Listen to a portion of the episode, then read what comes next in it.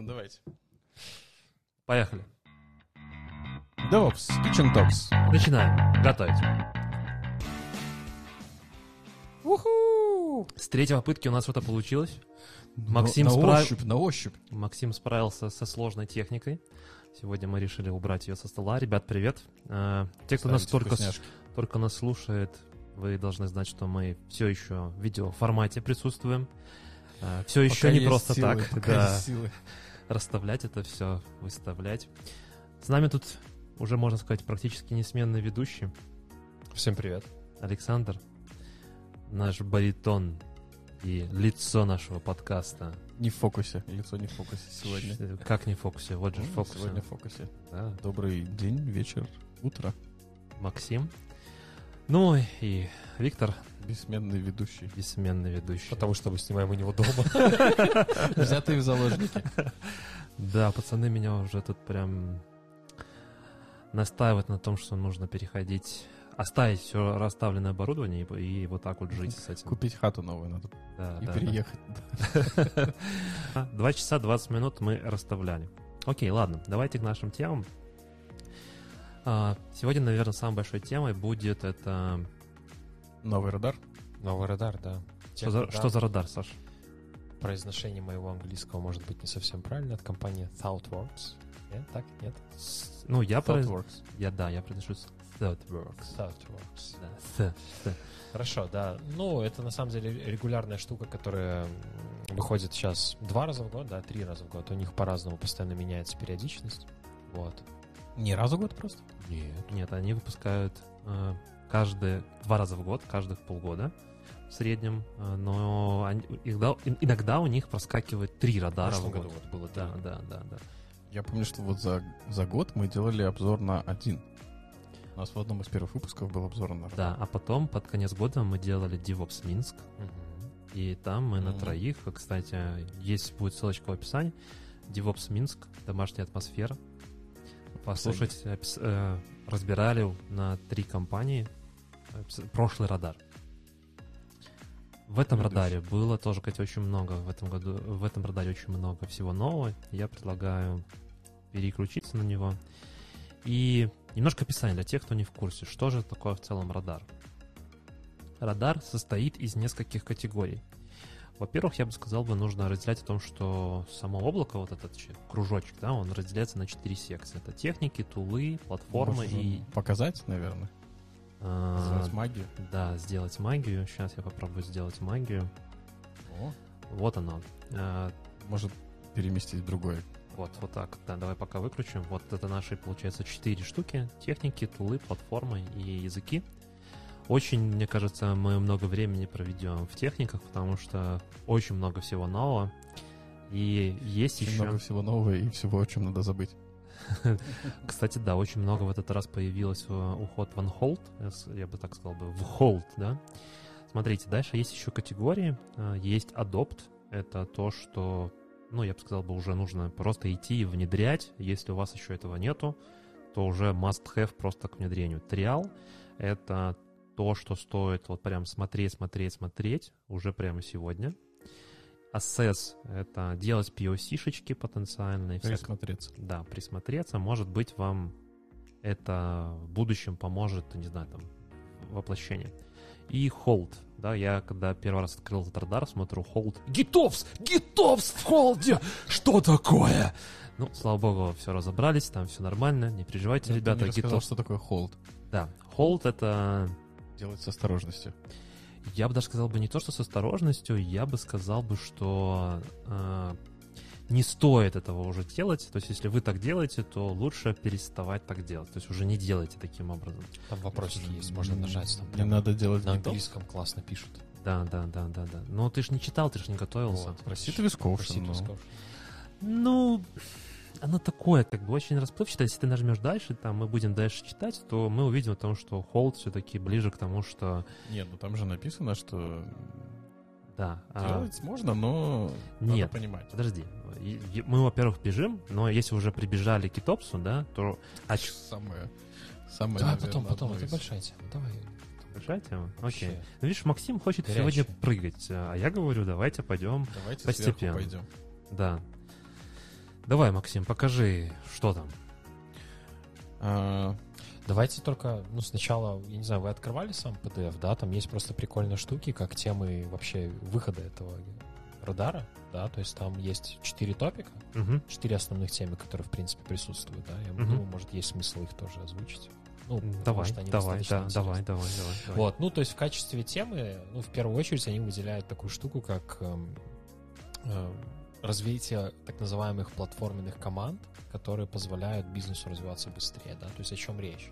Больше и больше компаний сегодня строят для себя платформы для своих продуктов, да, то есть это может быть что-то основано на Kubernetes, это может сингл, мультиклауд, то есть везде по-разному. И как, как, как раз-таки об этом, собственно, и разговор, потому что больше и больше компаний начинают э, внедрять Cloud Native, начинают внедрять, в принципе, облака в свои... Везде старается не шуршать. но не получается. Черт. Слишком чувствительные микрофоны.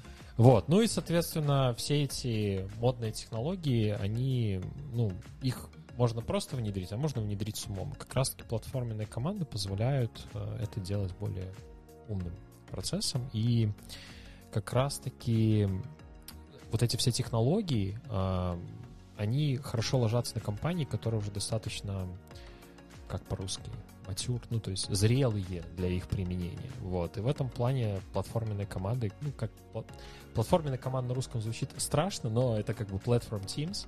Они как раз-таки позволяют построить платформу, которая позволит сконцентрироваться всей практически компании на том, чтобы продукт делать, а не думать о том, куда он деплоится, куда он разворачивается и так далее.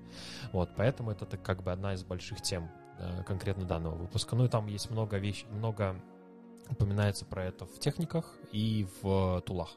Вот. Как раз таки про этот. Про платформенные команды. Все верно. Ну, они в том или ином контексте употребляются. Вот. Дальше, ну, такие еще три э, мелких темы. Она, ну, скорее про э, adoption best practices, да, то есть все мы сегодня хотим строить CI/CD, и как бы мы не можем без Artifactory, мы не можем без каких-то тестов, мы не можем без безопасности, и это тоже такая достаточно большой э, Ну, как бы можем-то, в принципе. ну, можем, но не рекомендуется, да, и очень много вещей построено вокруг этого, да, то есть без практики и инструменты, которые позволяют их реализовать. Вот. Дальше там идут такие очень сложные слова. Э, Я даже не знаю, как их на русском перевести, честно, потому что это У очень нас, сложно. наверное, большая часть аудитории по-английски тоже понимает. Да, то есть так называемый раздел... Я даже не знаю, как это на английском прочитать. Э, Может? Perennially too complex to bleep. Да, то есть это скорее про то, что э, мы нам очень сложно даже порой оценивать, насколько инструмент или техника сложна для реализации. Нам сложно эстимировать, нам сложно реализовывать, и как раз-таки это очень, ну, такой момент про архитектуру, про анализ и про взвешивание плюсов и минусов, которые мы, в принципе, можем внедрять. Это тоже такая больше архитектурный вопрос. Поэтому там прям в техниках и прописано про систем дизайн. Чуть-чуть сегодня буду там тоже про это рассказывать. Э, В общем, как бы system design уже давно, но прям там отдельной жирной точкой. это Про system design или про дизайн систем? А, тут они пишут, сейчас подожди, чтобы не соврать, но вообще это называется design systems. Но чаще всего, когда- Другое немножко. Э, Я бы так с тобой бы не согласился, потому что это, по сути, все равно относится system design интервью, так называем, да, есть там кучу книжек, видосов, тренингов и прочее, как проходить, и по факту это все вот в эту штуку уходит. А про скейлинг, про сети и прочее, прочее, прочее. Ну, как бы давайте, наверное, уже когда дойдем до этого, будем говорить. Ну, да, последняя тема, она тоже пересекается с э, предыдущей, да, об усложнении. Она как раз-таки про то, что нам надо все больше и больше разделять и разделять архитектуру, да, то есть нельзя пытаться сразу все спланировать, надо максимально все элементы прорабатывать отдельно. Ну, тем самым мы можем, ну и, и в общем-то смотреть на это тоже с, с- с- с высокого уровня. Микросервисы?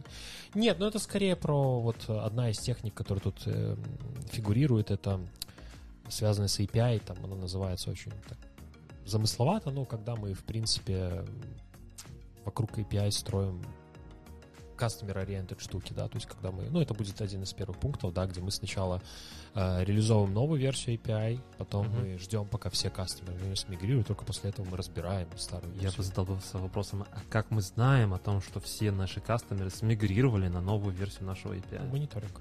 Ну, это да, это Ну, У тебя же есть эндпоинты, наверное. Ну, я понимаю, но смотри, ты, как бы я был в Так, ситуации, когда... Месяц никто не заходил, вырубаем. Да, не-не, подожди, то есть, не, серьезно, я был на проекте на одном, где мы отправляли систему в decommission. Ну, грубо говоря, мы часть компонента выключали. И мы сидели, смотрели. О, никто не пользуется, как ты говоришь, месяц. Э, Ну и такие типа, все, можно вырубать. А сообщения вы не отправляли, что? Отправляли там пять раз отправляли. Все, все мы делали по-грамотному. Раз отправили там, типа, знаешь, что типа э, мы собираемся выключать нашу систему такого-такого-то числа. Потом еще там за месяц, потом за неделю, там, потом за пару дней отправили. Выключили. Все, смотрим, действительно нету людей, никто не пользуется, выключаем. На следующий день ты думаешь, что? Прилетают. А та та та та та та И обратно. В итоге все-таки пользовались люди. Да, все-таки пользовались, просто Что у вопрос. вас был что- плохой мониторинг. Э, нет, люди просто не пользовались, когда мы смотрели, а когда вот мы выключили, почему-то они начали активно пользоваться. Ну, я думаю, Ладно, я думаю, мы можем ехать уже к основным разделам, потому что, ну, в общем-то, это четыре темы основных, да, то есть мы по ним уже более подробно пройдемся уже в отдельных подпунктах. И четыре основных темы — это платформенная те- пла- платформ, платформ Teams, да, Мгм, потом второе. все, что связано с архитектурой в плане декаплинга, Мгм. как это по-русски, я не знаю даже правильно сказать. Вылетело. Да. связанности. Да, да, да, да, да. Связанности и упрощения, ну, того, что мы делаем. Ну и второе, это, да, то есть мы должны э, использовать лучшие инжиниринговые практики, которые существуют, и максимально их использовать, потому что, ну, чтобы не переиспользовать, э, переизобретать велосипеды, да, то есть есть Мгм. определенные вещи, которые уже существуют, и в частности, вот там Infrastructure as Code было про создание своих инструментов и так далее. Homemade infrastructure as Да. code. Вообще мне прям, Ну, прям понравилось. Мы бы прям тогда бы не двигались вперед, если бы мы всегда использовали то, что есть. Да, с другой стороны, правильно. Ну, то есть все, все open source инструменты рождались из-за того, что Чего-то не хватает. кому-то чего-то не хватает. Окей, э, давайте посмотрим на техники, которые у нас присутствуют. Э, Первым идет новенькая, да, это как раз таки про API Extend контракт. Это, если я правильно понял то, что ты, Саша, рассказывал, о том, что внедряя новый API, мы изначально как бы даем этот API новый, и какое-то время ждем по контракту о том, что люди должны смигрировать на новый API. Ну, тут, я думаю, задерживаться особо не будем. Дальше что у нас? Вот э, Continuous Delivery for Machine Learning, по-моему, это не новая штука уже. Это просто там еще раз рефреш упоминания. Ну, тут можно зайти в History, посмотреть. Да, да, да. Но я думаю, мы она- не будем заходить в History, смотреть. Она, видишь, растет. С триала в Adopt перешла. Да. На дизайн систем. Вот это то, что тоже Саша рассказывал. Мне кажется, это очень важная штука. А, Частенько мы забываем про это. Ну, то- не то, что забываем. Мне кажется, просто иногда не хватает, а, возможно, компетенции. И, ну, скажем так, на, на сегодняшний день много есть всяких книжек правильных э, и курсов, на которые бы я бы рекомендовал бы там Senior Plus пойти посмотреть, почитать. А, Там, начиная с фундаментальных понятий, вот декаплинг, каплинг, да, а, клиент-сервер модель, а, нетворкские протоколы, как, какие бывают типы сториджа, как с ними работать, latency throughput, в чем разница и как правильно калькулировать, availability, caching, прокси, л- разные типы балансировщиков, э, hashing, э, relation, реляционно-нереляционная база данных, key value storage какие бывают, как правильно зареплицировать и зашардировать наши базы данных, как выбирается лидер, да, leader election, есть разные тоже подходы, peer-to-peer network, э, стриминги, конфигурации нашего приложения, там, и так далее, рейт-лимиты, логинг и мониторинг. Я готовился, у меня тут прям Я целый понимаю, А, я список. ты понимаю. читал, я думал, ты это все знаешь. Ну, э, если в каждую тему я пойти. А вас, то... э, вас не смущает фраза «built on the corporate style guides of the past»? А, а чем она должна смущать? Ну, корпоративный стиль из прошлого. И? Ну, корпоративный стиль для меня это там цвета, размеры кнопочек, вот это все. А не то, как ты будешь load балансер имплементить, как у тебя будет peer-to-peer настроен и все остальное. Я с Еще тобой не of- согласен, of- потому of что design system define a collection of design patterns, component libraries and good design and engineering practice that ensure consist digital products.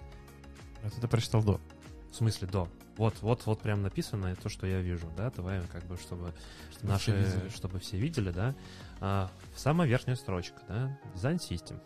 Ну и Мгм. читаем. Да, ну и дальше. Ну, тут, тут как, как скорее про то, что, ну, опять-таки, да, А, ве- про, про что- где ты читаешь? Покажи мне. А, первое, первое предложение. ну, да. Style guide on the past. Ну, так style guide чего? Надо будет вырезать. Of the past. Style guide чего?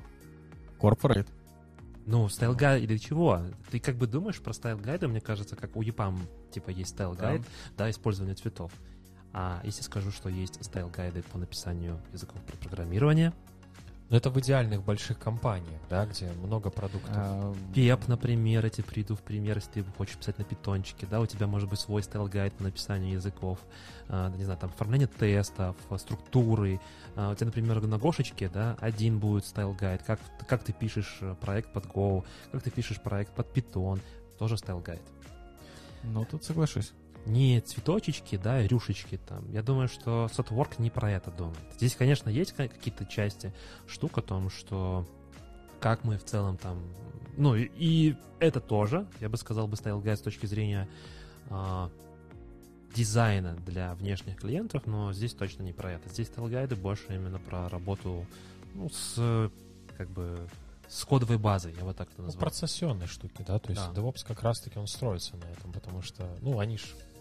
Но не, не совсем про DevOps. Не, они Вроде. говорят, что они, типа, ну, сами такие молодцы в DevOps. Ну, по крайней мере, это их кредо. С- ThoughtWorks? Да. Не, ну да, да. ну, они прям- же кучу инструментов делают. Ну, типа, этот eksctl, да, это же их продукт, если не ошибаюсь. Для развертывания EKS кластеров изначально был. Ну, может быть, тут я спорить не буду, не могу точно сказать. В общем, если вам интересна в целом вот эта тема систем дизайн или дизайн систем, а, ставьте лайки, пишите комментарии. Мне кажется, что мы можем прям отдельную тему С замутить. дизайном систем. Нет, я бы что предложил бы, я бы предложил бы вот по каждой этой теме, что, что я озвучивал, да, можно прям отдельные ролики сделать и порассказывать народу. Мне кажется, будет интересно. Если вам такое интересно, пишите в комментариях, плюсуйте. Я думаю, что мы сможем усилить потихонечку. Да, лично мне бы было интересно послушать конкретно, ну, там, примеры из жизни. Ну, понятно, там, прикрытые NDA, да, но, грубо говоря, на high-level е это было бы очень интересно. Ну, для меня, по крайней мере, если бы я был слушателем. Как, как Uber стал Uber. Ну да, почему нет? Ну, это очень классные истории, и э, их много, что интересно. И не все о них знают, к сожалению, или к счастью. Э, Ну, я больше говорил про то, что не то, что там прикрыто, я в целом говорил о том, что ты приходишь на интервью, тебе говорят, давай задизайним YouTube. или Инстаграм. И вот ты начинаешь там, сколько пользователей, чего, почему и так далее. То есть, ну, есть очень хорошие репозитории прямо. Я тебе, Максим, шарил ссылочки. Да, Максим? Ну, было когда-то. Да. Даже не сохранил себе, судя по всему. Видно, Максим, Сохранилось в истории переписки. видимо, Максим это очень интересно. Для single source of truth. Да-да-да-да-да. Ну что, поехали дальше, наверное. Что у нас там следующее? Ну, Platform Teams. Platform Engineering Product Teams. Это, собственно, да, один из топиков. Но он тоже уже не новый, он тоже, получается, просто зарефрешился, и если я правильно понимаю, он тоже перешел из одной категории в другую. Ну, тут единственная такая штука, которая меня лично зацепила, потому что, ну, актуально, да, там для моих прошлых и нынешних проектов. Тут есть такой вот абзац интересный, что очень не стоит разделять платформ Teams по уровням, да, то есть условно. Одна команда отвечает за нетворкинг, одна команда отвечает там за EKS кластера, третья команда отвечает за мониторинг, потому что в итоге это создает все те же проблемы, которые были традиционно, в принципе, у нас в ну, не у нас, в мире, в индустрии, да, IT, которые были 20 лет назад, когда у тебя все построено вокруг тикетов, и для того, чтобы тебе открыть там какую-то сеть, тебе надо делать тикет, который пройдет через два спринта, через команду, которая отвечает за открытие, в принципе, каких-то сетей на уровне firewall, потому что ну, в конечном итоге это скорее взрывает эту идею, чем ее помогает развивать. То есть platform engineering это как бы скорее либо про dedicated команду, либо даже про размазывание вот этой ответственности по командам, которые, в принципе, отвечают за продукты, и деление ответственности за результаты всей работы, потому что в этом случае это все идет в развитие, а не в, как это слово, в неразвитие, да? В деградации. Во, да. Это слово я и хотел сказать. Ну, там та же самая проблема, которая получается, э, из которой DevOps вырос. Перебрасывание горячей картошки Именно так. между разными командами. Ну и они, кстати, тут делают определенные референсы, ну ссылки, да, на то, как они предлагают это делать в каком-то идеальном мире. То есть тут, тут даже в радаре там есть прям ссылочки, их можно открыть и перейти на конкретные статьи, которые были опубликованы или ну, каким-то образом описывали ThoughtWorks и то, как они это видят, или кто-то другой видит, и они это поддерживают. В общем, если кто-то узнал в описании существующую структуру у себя в компании, то нужно перейти по ссылочкам и почитать, как стоит сделать правильнее, починить, да? да, чтобы все было быстрее. Окей, погнали дальше, наверное. Service Account Rotation Approach. Да. И прям, ну, лично для меня это читается, знаешь, как этот Google. Очевидно? Нет, не то, что очевидное, но просто GCP, Google Cloud Platform и Kubernetes, они построены вот с- вокруг сервис-аккаунта. Да? То есть ты ничего как юзер, ну, точнее так, в Kubernetes вообще нету как юзеров. Они как бы есть, но по факту это все сервисные аккаунты, такой очень скользкий момент, да, то есть ты все равно всегда пользуешься сервисным аккаунтом. В Гугле в консоли, да, если ты что-то кому-то хочешь дать, там, не знаю, виртуальная машина хочет ходить в storage, тебе нужно правильно сервис-аккаунт создать, этот сервис-аккаунт подцепляется к этой виртуалке, и эта виртуалка сможет ходить там в storage, да, например, именно в твой бакет, или, например, в, не знаю, в базу данных или еще что-то. И все крутится вокруг сервисных аккаунтов. Ну и, соответственно, вот этот IAM, он построен вокруг сервисных аккаунтов с, с правильными пермишинами, да, там как бы ты выдаешь минимальный набор этих пермишинов, ну и вся вот эта штука, вот здесь вот это про 3R, э, с- Three R's of Security, это по факту у нас получается, что rotate, то есть ты можешь как бы э, поменять Обновить. да, обновить ключ там условно сервисного аккаунта, repair и repave. То есть ты можешь быстро там отозвать, поменять, заротировать, все вот это вот, и вокруг этих трех R как бы сама сущность сервис-аккаунтов, она как бы и держится.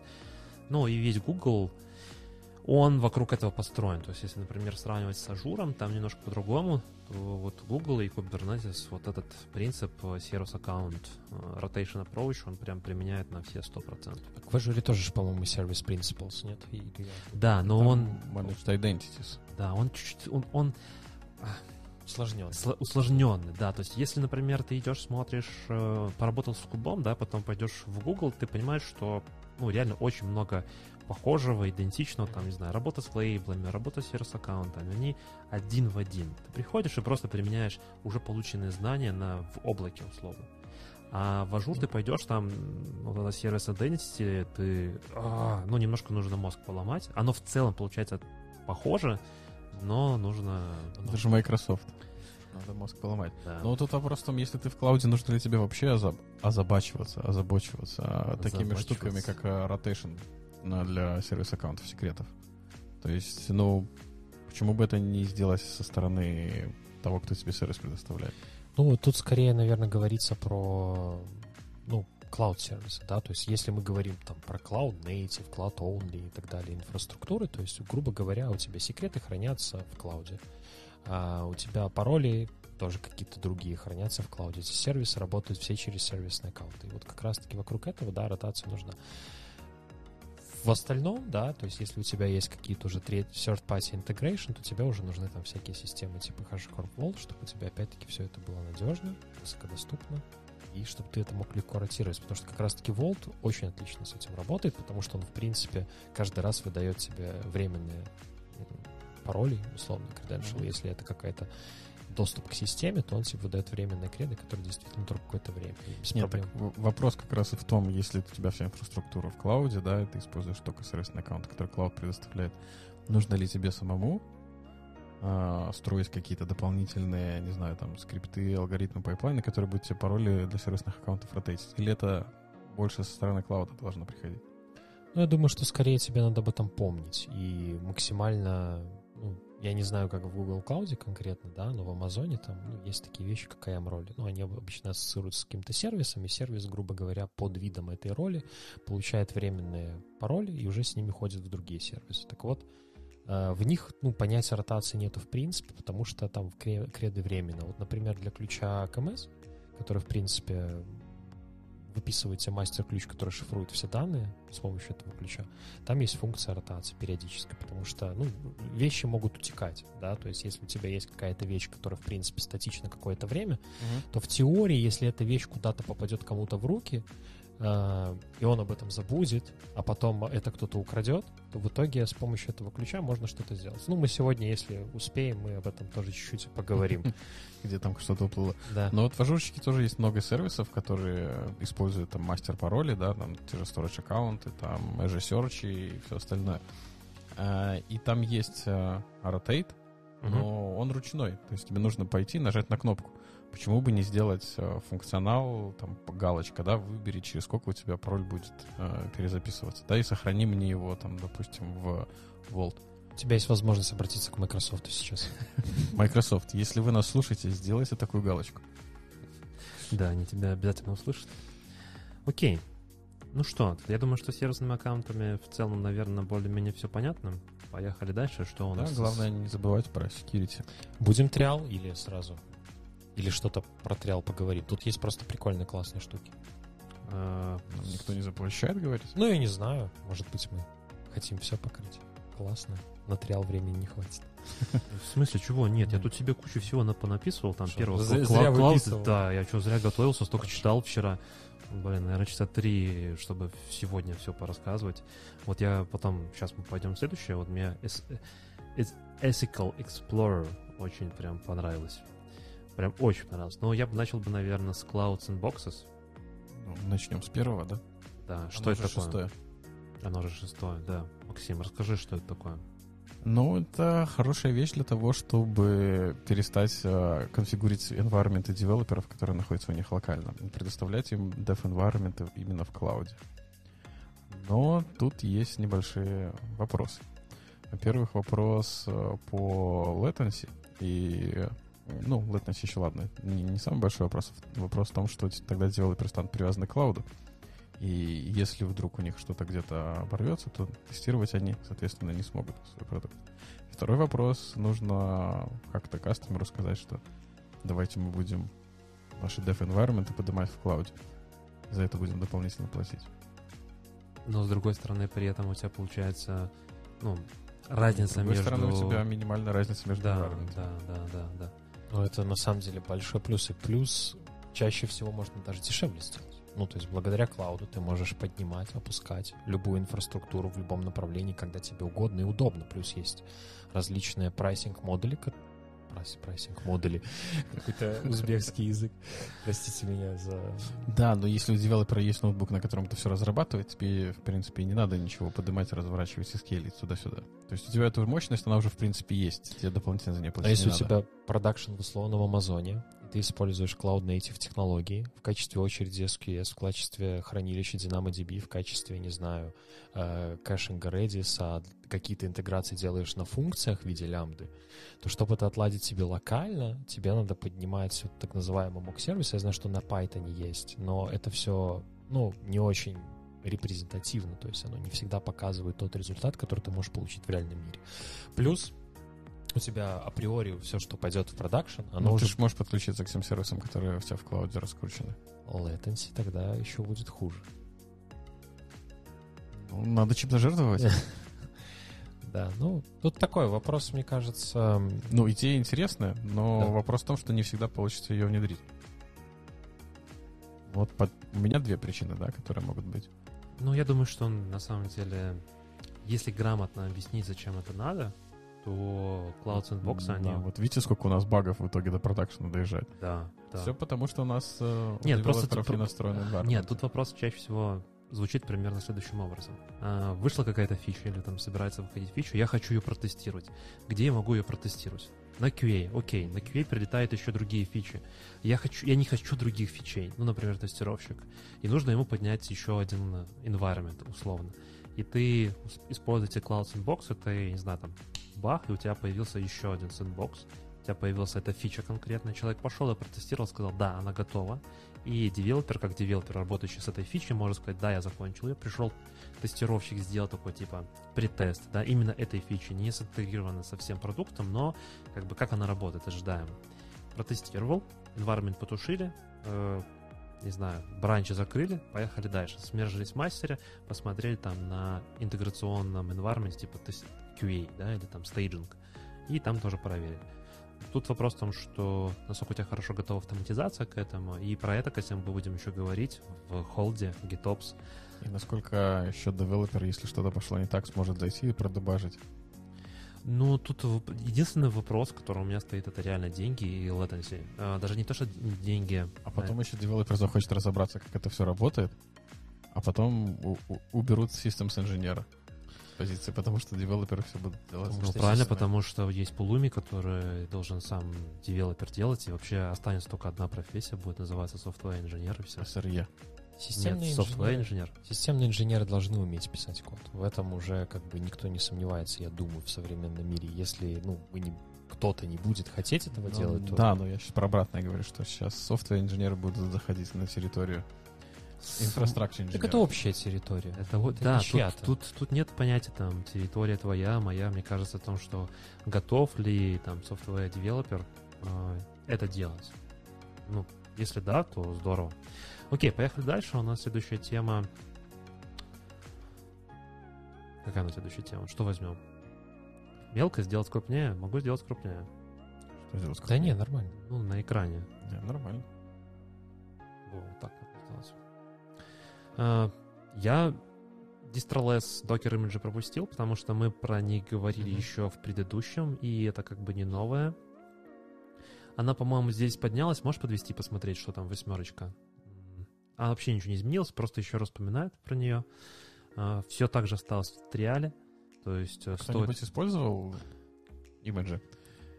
У меня не, пока не было. Ну, мне вот, кстати, понравилось, что они тут такой комментарий интересный оставили, что, Vendor к сожалению, сегодня, да, мы прям заверчены на Google, потому что это сейчас единственный практически мейнтейнер, кто выпускает distroless image и для разных языков. И, ну, было бы очень круто для комьюнити, если бы кто-то еще тоже вписался в эту штуку. Потому что, ну, концепция крутая, концепция правильная, но она прям, на мой взгляд, требует очень высокого уровня развития, в принципе, вот этих всех инфраструктурных штук, платформ и, докериз... и микросервисной архитектуры с контейнерами, потому что, ну, я все чаще и чаще слышу вопрос, типа, давай там провалимся по, э, ну, по экзекам в контейнер и посмотрим, что там не так. А в этом случае так не получится. То есть тут... Ну, подкинешь туда shell внутрь контейнера. Бузибоксом, да. Ну, не знаю, я лично считаю, что за этим определенно будущее, но многие к этому не готовы. Ну, мое личное мнение. Будущее это... точка со стороны безопасности. Это больше maturity. maturity. Ну да, я об этом и говорю. Да. То есть как, как раз ты сидишь и думаешь, блин, что бы мне еще поделать? Потому что все уже поделано такой, а дай-ка я Distress Image запилю. Не, я думаю, что не так стоит вопрос. Я, я думаю, кстати, что... себя попробовал.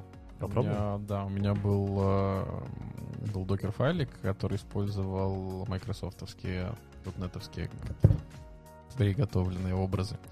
И я поменял его на DistroLess. Uh-huh. А в итоге первый, который на Microsoft, он 223 мегабайта, по-моему, занимал, а uh-huh. этот 170. Ну, не такая большая разница я думал... Ну, мое ожидание думал, от DistroLess, что они там мегабайты, там 3, 4, ну, ты 5. В, ты в процентах мери?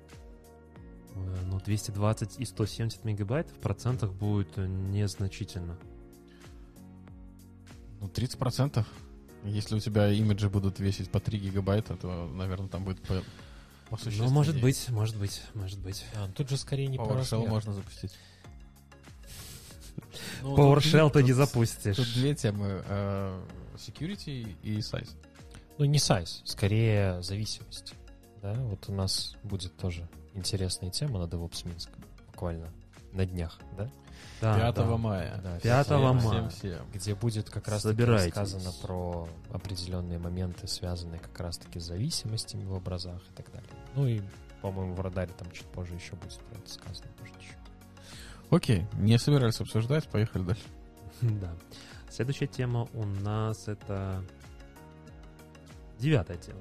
Максим, Number 9. Ethical? Explorer. Да, расскажешь? Не, не расскажу, я ее скипанул. Скипанул. Саша? Я тоже пытался, честно, вчитаться, но это было поздно, и я понял, что я ничего не понял. Ну, судя по всему, это какой-то фреймворк, который позволяет наладить коммуникацию в команде. Но я его не смотрел. Ну, может быть, я и не прав. Чуть-чуть не так. Короче, ребятки собрали правильные вопросы для того, чтобы построить у себя вот эти вот продуктовые команды. И, там вопросы больше относ- относятся к продукт-оунеру, либо CTO, SEO, ну, то есть на такого уровня. Когда ты смотришь на уровень всей организации и задаешь, как бы, тебе, ты читаешь этот фрейм, как это сложно назвать фреймворком, я бы назвал бы э, такие правильные вопросы заготовлены, ты их читаешь и понимаешь, да, у меня это есть, да, у меня, например, это работает, да, у меня этого нету, и вот типа скоп, например, ты формируешь из этого скоп задач, которые тебе нужно будет делать там в какой-то, в, как- в какой-то промежуток времени. Э, Я для себя пометил о том, что... Я пошуршу немного. Пошуршу немного. А Ты можешь, кстати, себя мьютать, у тебя э, не так далеко от тебя микрофоны, У поэтому... меня на нем АТМ лежит. А, я понял. Окей. Надо, надо, короче, что-то будет еще думать, наверное, с удобностью, чтобы это все было делать. А, что я хотел сказать? В общем, штука классная, э, классная для тех, кто открывает стартапы, для тех, кто делает продукты. И если вы один из этих людей, то, наверное, это будет вещь здоровская. Опять же, уровень maturity тут достаточно высокий. И тех же вопросов, которые они там расписали. Я даже скачал эти все PDF-ки. Немножко полистал, не скажу, что я там все-все читал, но так вот по диагонали, но мне в целом весьма понравилось. То есть, если открывать свой, там, условно, стартап завтра, то вот эта штука, ну, не то, что там number one, которую нужно открывать, смотреть читать, но будет весьма-весьма полезно, как по мне. Окей, я А думаю, в чем полезно? Поможет тебе сформировать э, скоп, что в твоем продукте не хватает. И с точки зрения безопасности, и с точки зрения там той же команды, с точки зрения там maturity твоего продукта и так далее, и так далее, и так далее. Ну, то есть оно такое, э, знаешь, оно задает тебе правильные вопросы, отвечая на которые ты понимаешь, насколько твой продукт готов. А, помогает увидеть тебе риски. Ну, вот, например, вот э, я что-то открыл. А, так, как... э, Нет, наверное, будет не очень там... Алгометрические э, биосы, да, которые они здесь расписывают. Насколько сложно у тебя там э, построить... Сложность твоего самого продукта, да. Как ты мониторишь, что продукт... а- Алгоритм продукта приносит бенефиты, А как оценить сложность продукта? но это уже другой вопрос.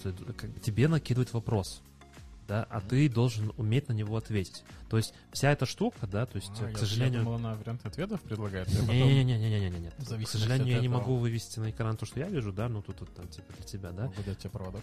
А, Да ладно. Что мы видим, да? То есть мы видим здесь просто вопросы, которые люди подготовили просто, грубо говоря, список вопросов, по которым ты проходишься и понимаешь, например, какие у тебя могут быть риски.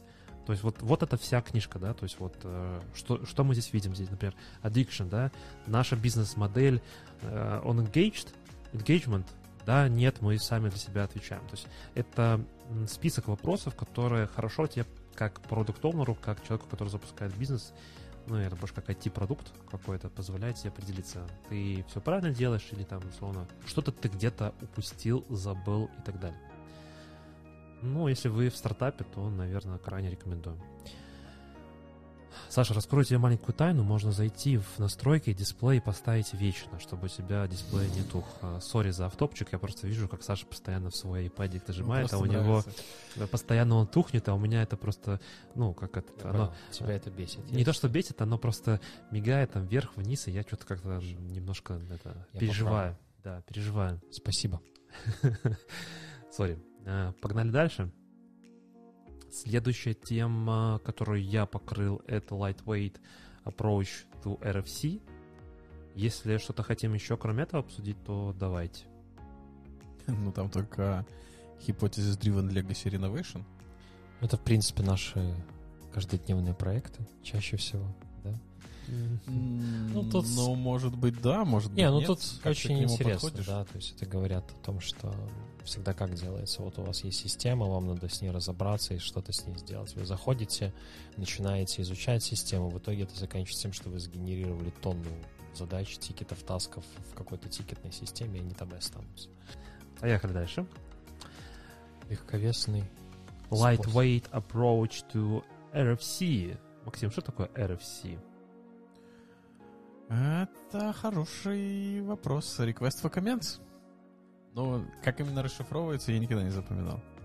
Но для меня RFC это какой-то набор э, стандартов, как у наших ГОСТы, по которым что-то задизайнено, Я что-то думаю, это- изготовлено. Это не, то- не тот же RFC, да, который публичный, международный. Мне кажется, это немножко разные вещи. Это разные вещи. Это Эм, другой RFC. Опачки. Следующее выключилось. Следующая камера выключилась. Так. А, на чем остановились? Мы остановились на том, что ты хотел рассказать, что такое RFC. Я не хотел рассказать, что такое RFC. Я хотел, чтобы ты рассказал, что такое RFC. Я не рассказал. Ну, отлично. решили, Что такое RFC? Это что-то другое, чем то, что- о чем подумал я. Да, Саша, скорее всего, подумал про RFC, RFC, которая расписывает э, взаимодействие протоколов, например, еще что-то. Не, я, я не подумал. То есть я говорю, что это просто разные RFC. То есть Да, да, тут, да, Тут да. написано, что это request of comments, да? То есть это, грубо говоря, запрос вообще э, деталей по какому-то моменту. Ну, насколько я это Ну, нет, ну, как бы, если, наверное, смотреть Википедию, да, то request for comments, оно так и есть, RFC. Publical from the Internet Society and Associated Bodies, бла-бла-бла. Ну, то, что тут расписывают всякие протоколы, стандарты и так далее. И когда ты берешь, например, э, какой-то свой продукт, то, как я понимаю, ребята предлагают использовать все такие вот а, документацию в стиле RFC, ну, более облегченную, типа lightweight approach to RFC, чтобы не писать, как прям там в целом полном, полноценном RFC это все происходит, а более, это, скажем так, э, мягко. Так Да. писать что, документацию к своему продукту или Да, что писать? да, да, да, документацию и взаимодействие между, например, там твоим продуктом, ну, например, сервисы, да, сервисы взаимодействуют с друг другом. Соответственно, эти сервисы, они могут э, как-то, ну, иметь свою документацию. Вот чтобы расписать эту документацию, ты используешь RFC подход. То, как RFC в целом строится, не знаю, открываем RFC по знаю, работе DNS, да. Ну, читаем, смотрим, и мы делаем аналогичным образом на, для наших продуктов. Ну, то есть, э, примерно так. В чем профит будет? Стандартизация документации. Ну, все. Ну, как бы, понимаешь, а, чаще всего вся боль, она заключается в том, что нет документации. Ну, хорошо, если стандартизация документации, да, тут написано lightweight approach. То есть, как тебе понять, в чем будет lightweight заключаться? То есть, сделай как в RFC, но чуть-чуть полегче, чем в RFC. Да, просто ты откроешь любой RFC, то ты увидишь, что там, ну, такой объемный документ, прям объемный, он описывающий буквально все там до самых мелочей. И если, например, ты говоришь, что ты знаешь, как работает DNS, то мы открываем RFC и начинаем идти по тем RFC, Спрашивает тебя, да? Да, да. Не, ну как бы она так и есть, да. Там, ты говоришь, что знаешь, как работает, э, не знаю, DHCP, любой протокол, да. Открываем RFC и начинаем погружаться вглубь. Это вот э, есть вот это понимание RFC. А, просто в классических RFC там слишком много всего расписано. Я бы сказал бы прям, ну, достаточно объемный э, материал. И если ты, например, погружаешься, не знаю, там, в, совсем в глубину, то ты идешь в RFC читать. А, В случае, если ты это делаешь между своими продуктами, то здесь логично делать lightweight такой упрощенный и так далее. Ну, в этом как бы вс- вся соль. Ну, в общем, рекомендацию они дают, но кон- конкретики, детали по имплементации, это уже на откуп. Потому А, что это техники. да, ж- это ж техники. не то, что прям... Там на самом деле дальше будет еще интереснее. Там есть техники, которые прям ты читаешь. Поехали дальше, э, да, Ну, поехали. да. Будет интересней. Да. Мотай. Мотай. Мотай на ус. Ам, ML. Я думаю, пропускаем. Spy Injection не сильно наша тема. Team Cognitive Load. Загрузка когнитивная команда. Ну, на самом деле я читал, смотрел и... Прошел тест? Да, вот фишка-то в чем? В том, что наконец-то появился механизм, который позволяет определять состояние типа команды. Померить ее взаимодействие, эффективность и так далее.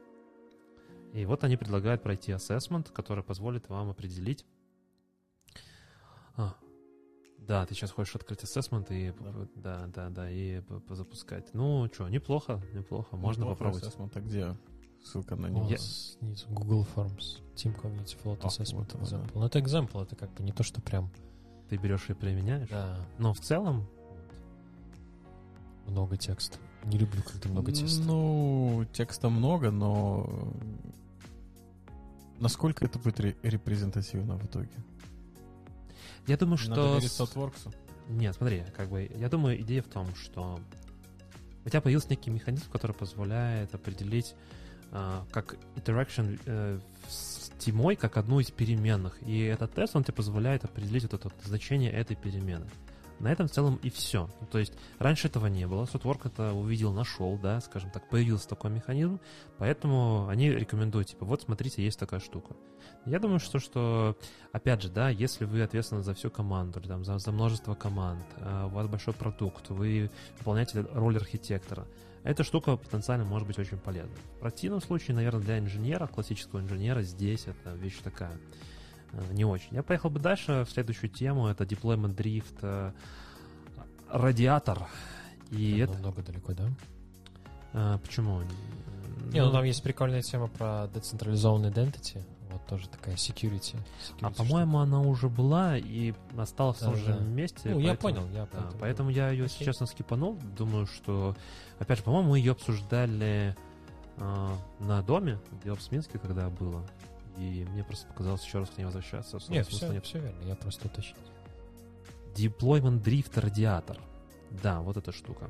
Очень прикольная, мне она понравилась. Опять же, да, классная техника. Непонятно, как делать вообще от слова совсем. Так. А, в чем смысл? Максим? Почему, почему радиатор? Ну, представляете себе радиатор, да? Вот он такой, как, не знаю, Синусоида? такая. Ну, не синусоид, ну да, синусоида, но такая более смешанная. Но, как я понял, почему именно радиатор выбрали, потому что, грубо говоря, конец это у тебя продакшн, Мгм. а там, где начало у тебя вход, это типа твой предыдущий И, и вверх, и вниз, да.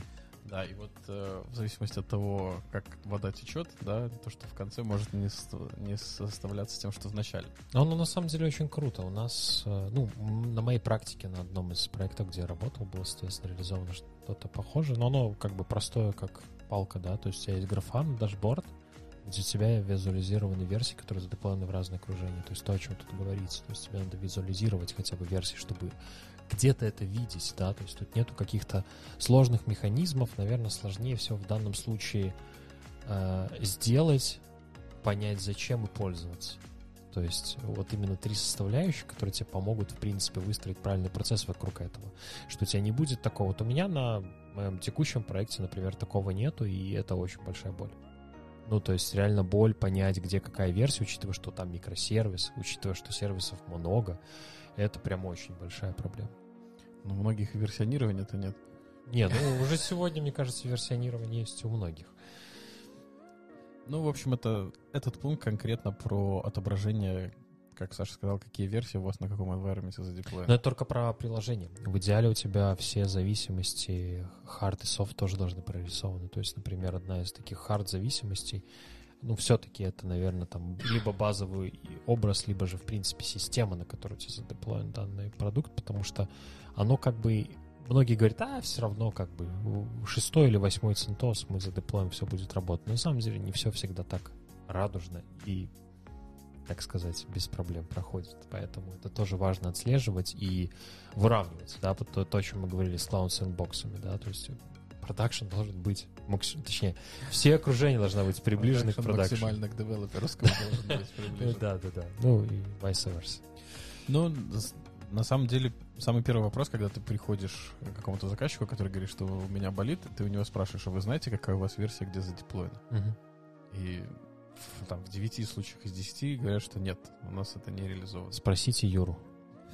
Юра знает, где что с дипломом. Юра знает все, да. Ну, условно, Юра я не... Так, Юра, Юра может сказать, я знаю, где посмотреть. Заходишь по SSH на, два- на 200 серверов, запускаешь вот этот однострочный скрипт, который анализирует всю систему, и он тебе выдает, да, выдает CSV файл, который ты можешь отправить по почте своему заказчику на 200 листов. Ну, я думаю, что в целом, как бы, Да. если брать, засуммировать, да, подход примерно звучит следующим образом, потому что делайте э, какую-то визуализацию, делаете дашборды, графану, еще что-то, чтобы понимать, а как же ваши environment отличаются. Какие версии где стоят. Э, Выстраиваете deployment drift, радиатор, для того, чтобы, скажем так, э, более четко и быстро понимать о том, что происходит и где что установлено. Больше визуализации во всем. Я считаю, в этом есть большие плюсы. Окей, поехали дальше. Я почему-то 21 пункт прочитал неправильно. Я прочитал Импорт. hot, hot wife. А, Hotwire. Hotwire? Интересно был бы пункт. Hotwire. Ну, как бы HTML over wire, я думаю, что это как бы не сильно наша тема. Я бы пошел бы дальше. Э, Давайте мы включим, чтобы вы могли видеть, э, что, на что мы сейчас смотрим. Open Application Model, да? то, о чем мы тоже Но уже говорили. тоже мы уже об этом говорили, Да. да. Я предлагаю дальше двигаться. Здесь вот есть тема remote mob программинг. Я тоже скипанул. Ну, в целом, наверное, о том, что Можно программировать с мобильника. Потому что мы живем в мире, когда ты там близко к офису не можешь приближаться, бла-бла-бла, вот это все. И взаимодействие там отовсюду, коллаборация очень важная как составляющая часть того, что ты делаешь, да, и там в конце буква physical meeting room, or find whiteboard, то есть все нужно перенести метод взаимодействия на удаленный, и мне кажется, это очень важно, да. Я, например, сейчас очень сильно там подсаживаюсь относительно на инструменты, которые позволяют там рисовать условно на iPad быстро, да, человек видит, что ты рисуешь, а, мира, конкретный продукт, по-моему, э, Sotwork как-то его тоже подсвечивали, о том, что использовать этот инструмент намного проще идет взаимодействие. То есть э, все видят одну картинку, все понимают, о чем мы говорим и так далее. Но при этом Есть доски, встроенные в эти самые в чатике в Teams есть доска, где можно там совместные стикеры накидывать. А, Мышкой рисовать сложно. Да, мышкой рисовать сложно, в этом есть небольшая проблема. Но даже когда, окей, там даже можно убрать там мышку, не мышку, даже если кто-то пошарит экран и просто будет показывать, что происходит, это уже намного эффективнее, чем просто обсуждать некую абстракцию и пытаться только на одних словах, э, ну, скажем так, объяснить нечто, да. То есть даже когда сейчас мы звучим в в подкастовом варианте, да, кто-то нас слушает, там, едя в машине, наверное, будет немножко сложнее понимать о том, что мы говорим. Есть люди, которые смотрят нас на Ютубе, видят там, сейчас у нас пошарен экран, что мы смотрим на 25-й пункт ремоп, ремоут моб программинг, да, то, что говорю я, кто это такой и так далее. Это намного эффективнее, мне кажется, с точки зрения подачи материала. Вот ради этого мы, ребята, перешли на видеоформат Опять-таки- только для вас. Визуализация. Опять же, да, визуализация. Визуализация того, о чем мы говорим и как мы говорим. Окей, поехали, наверное, дальше на хайповую тему GitOps. Хайповая она была, но не по мнению Sotworks, да? А, но тут нужно читать в деталях, и мне кажется, как говорится, дьявол кроется в деталях. И- Идея-то в чем, Саша? В чем идея? Ну, мое чистое мнение вообще по жизни, да, я не люблю пул модель э, в таком контексте, да, вот именно то, что вот эти модные инструменты типа там Flux, Argo и так далее, потому что, ну, это сложно контролировать, когда у тебя все остальное не готово к этому, да, то есть оно круто работает, когда у тебя все протестировано, когда у тебя везде все одинаково, когда у тебя все правильные процессы построены вокруг этого, и тогда пул модель круто, модно, молодежно, но когда у тебя банально код-ревью не выстроен, ну, то есть это просто тупо опасно. И вот об этом как раз-таки говорится, да. То есть тут упоминается такой один из, на мой взгляд, самых плохих вариантов Gitflow, когда у тебя branch per environment, где у тебя, соответственно, ну, 6 environment, 6 веток, и ты, короче, дедикейтишь одного или двух человек, которые просто 24 на 7 черепикают из ветки в ветку, и эти люди, ну, потом очень быстро выгорают. Ну и проблема какая? Drift detection, о, drift detection, просто configuration drift, как с точки зрения инфраструктуры, так с точки зрения приложения, который может быть фатален в конечном счете. И из-за этого очень сложно отлавливать баги, очень сложно их, в принципе, замечать. И, как правило, это приводит к очень негативным последствиям. Ну и плюс, как бы, такой достаточно важный момент они упомянули, что м, как раз-таки вот отсутствие процессов э, это вот для те если у вас плохо выстроены процессы, условно вернувшись там на два пункта назад, вы откроете этот question, question лист и ответите на все, вы Мгм. получите плохой результат.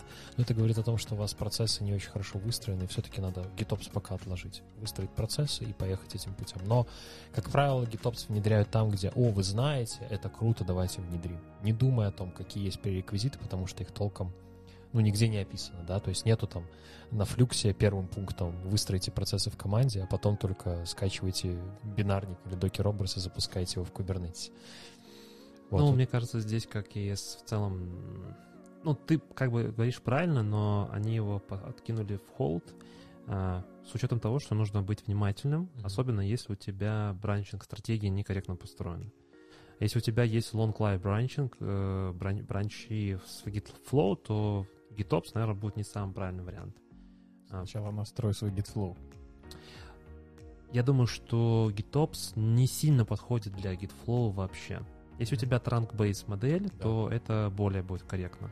И тут, наверное, когда ты запускаешь там GitOps, ты сначала должен выстроить, понять о том, подходит ли GitOps для твоей бранчинг-стратегии, которая у тебя сейчас применена, потому что от проекта к проекту они очень все похожи, там GitHub Flow, а, GitFlow, который здесь расписан, он на самом деле очень сложный. Я еще, наверное, ни разу не видел корректно выстроенного GitFlow, э, а для него GitOps точно работать не будет, потому что у тебя там могут быть реально вот эти long live бранчи, и тут вопрос о том, что GitOps удеплоить, в каком бранче находится. Нужно с каждого фича бранча задеплоить. Ну, так классно, конечно, подойдут Cloud Sandbox, да, и мы можем там бах-бах-бах, оно все полетело. Да, это все здорово. Но я бы сказал, бы идеально подходит GitOps, когда у тебя есть trunk-based модель. Когда у тебя есть одно место, с которого ты деплоишь. А, вот у тебя в транке, например, так называемом, у тебя, не знаю, вот, вот отсюда все выливается. Ты зафигачил, у тебя сразу пошло все. То есть каждый твой комит впоследствии вносит изменения в environment. И это место, оно как бы не, не 30 бранчей, да, там, не знаю, релиз, стейджинг, препродакшн, продакшн, да, мы с тобой даже обсуждали, как в GitFlow сделать один package, если ты мержишь код с ветки в ветку. Но по факту никак, потому что ты можешь, не знаю, в GitFlow собрать в ветке типа develop, и потом ты сделаешь мерж в ветку релиз или в мастер даже, но нет гарантии того, что пакет будет такой же, что ты все смержишь. Стопудово будет не такой. Ну, не, ну как бы можно делать оверрайды, мерж оверрайд, да, у тебя будет 100% там гарантия того, что ты делаешь вот, вот, вот, вот совсем жесткий оверрайд. Пофигу на мержи. Ну, то есть, как есть, SS. Да, тогда, ну, потенциально можно. То есть, GitOps не нужно бежать, внедрять везде, там, условно, где вам кажется, что нужно его внедрять. Опять же, все нужно обдуманно, понимать о том, действительно ли подходит эта система для вас, и, может быть, стоит от нее отказаться. Ну, точнее, не так спешите для ее внедрения. Вы имеете в виду именно, когда ты имплементируешь инфраструктуру as код или вообще в целом для всего? Я бы Также сказал для бы- продуктов. М, Не, я думаю, здесь все. Ну, Да, тут- все, всё. все, все. То есть, э, когда мы говорим про GitOps, э, подразумевается о том, что у тебя Git — это твой такой источник правды. Э, В нем есть все.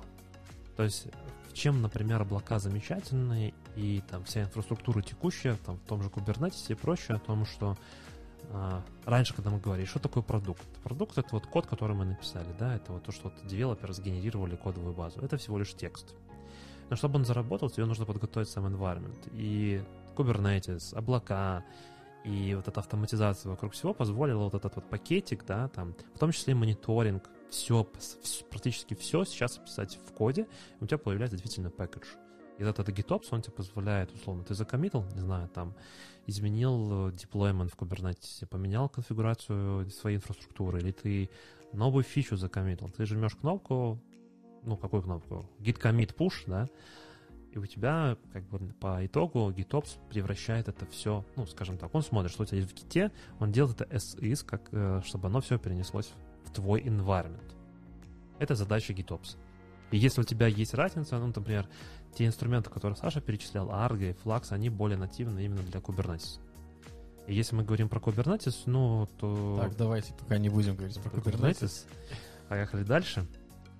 А, Следующая тема у нас, как я вижу, это... Layered Platform 7, ну это мы уже обсуждали, да, это то, что лучше не лезть. Не разбивать команды платформенные по слоям, Да-да-да. чтобы не, прис- не скатиться в ticket-based model. Ну, это то, о чем я, в принципе, чуть-чуть сказал раньше. Да, это прям беда-беда-беда. Ну, я Да, бы у тут... У одного заказчика такая штука была, Мгм. когда у него все было... Мало того, что разбросано внутри его инфраструктуры, так еще часть из этих тимов на уровнях, она была выдана на аутсорс. То есть там еще большая задержка была между тем, как ты создал реквест, и тем, как проблема решилась. Ну, это прям... Мы Боль. потихоньку эволюционируем. Да, Идем потихоньку. да. Что, наивные пароли? Complexity requirements. В чем смысл, кто расскажет? Ну, я могу рассказать, я готовился. А, В общем, в чем посыл? Ребята говорят о том, что нет смысла заставлять юзеров придумать очень сложные пароли, в этом нет никакой эффективности. А, Вся эффективность паролей заключается в их длине. То есть, если вы юзерам говорите о том, что у вас должно быть upper, lower, циферки, спецсимволы и прочее, Ну, прочее, Не всегда в длине будет. Если у тебя будет 1, 2, 3, 4, 5, 6, 7, 8, 9, и у тебя Смотри, будет... с- с- исходя из рекомендаций компании NIST, как я понимаю, это некая какая-то большая компания, они говорят о том, что primary factor, вот именно в, а, скажем так, сложности пароля, его а, скажем так, скорости взлома твоего пароля по Мгм. брутфорсу Да. будет влиять непосредственно длина. Ну вот я тебе привожу пример, что если у тебя будет 8 символов, допустим, да, и у Э, тебя я- будет НИС говорит про 64, Да, ну, 64. включая пробелы, да.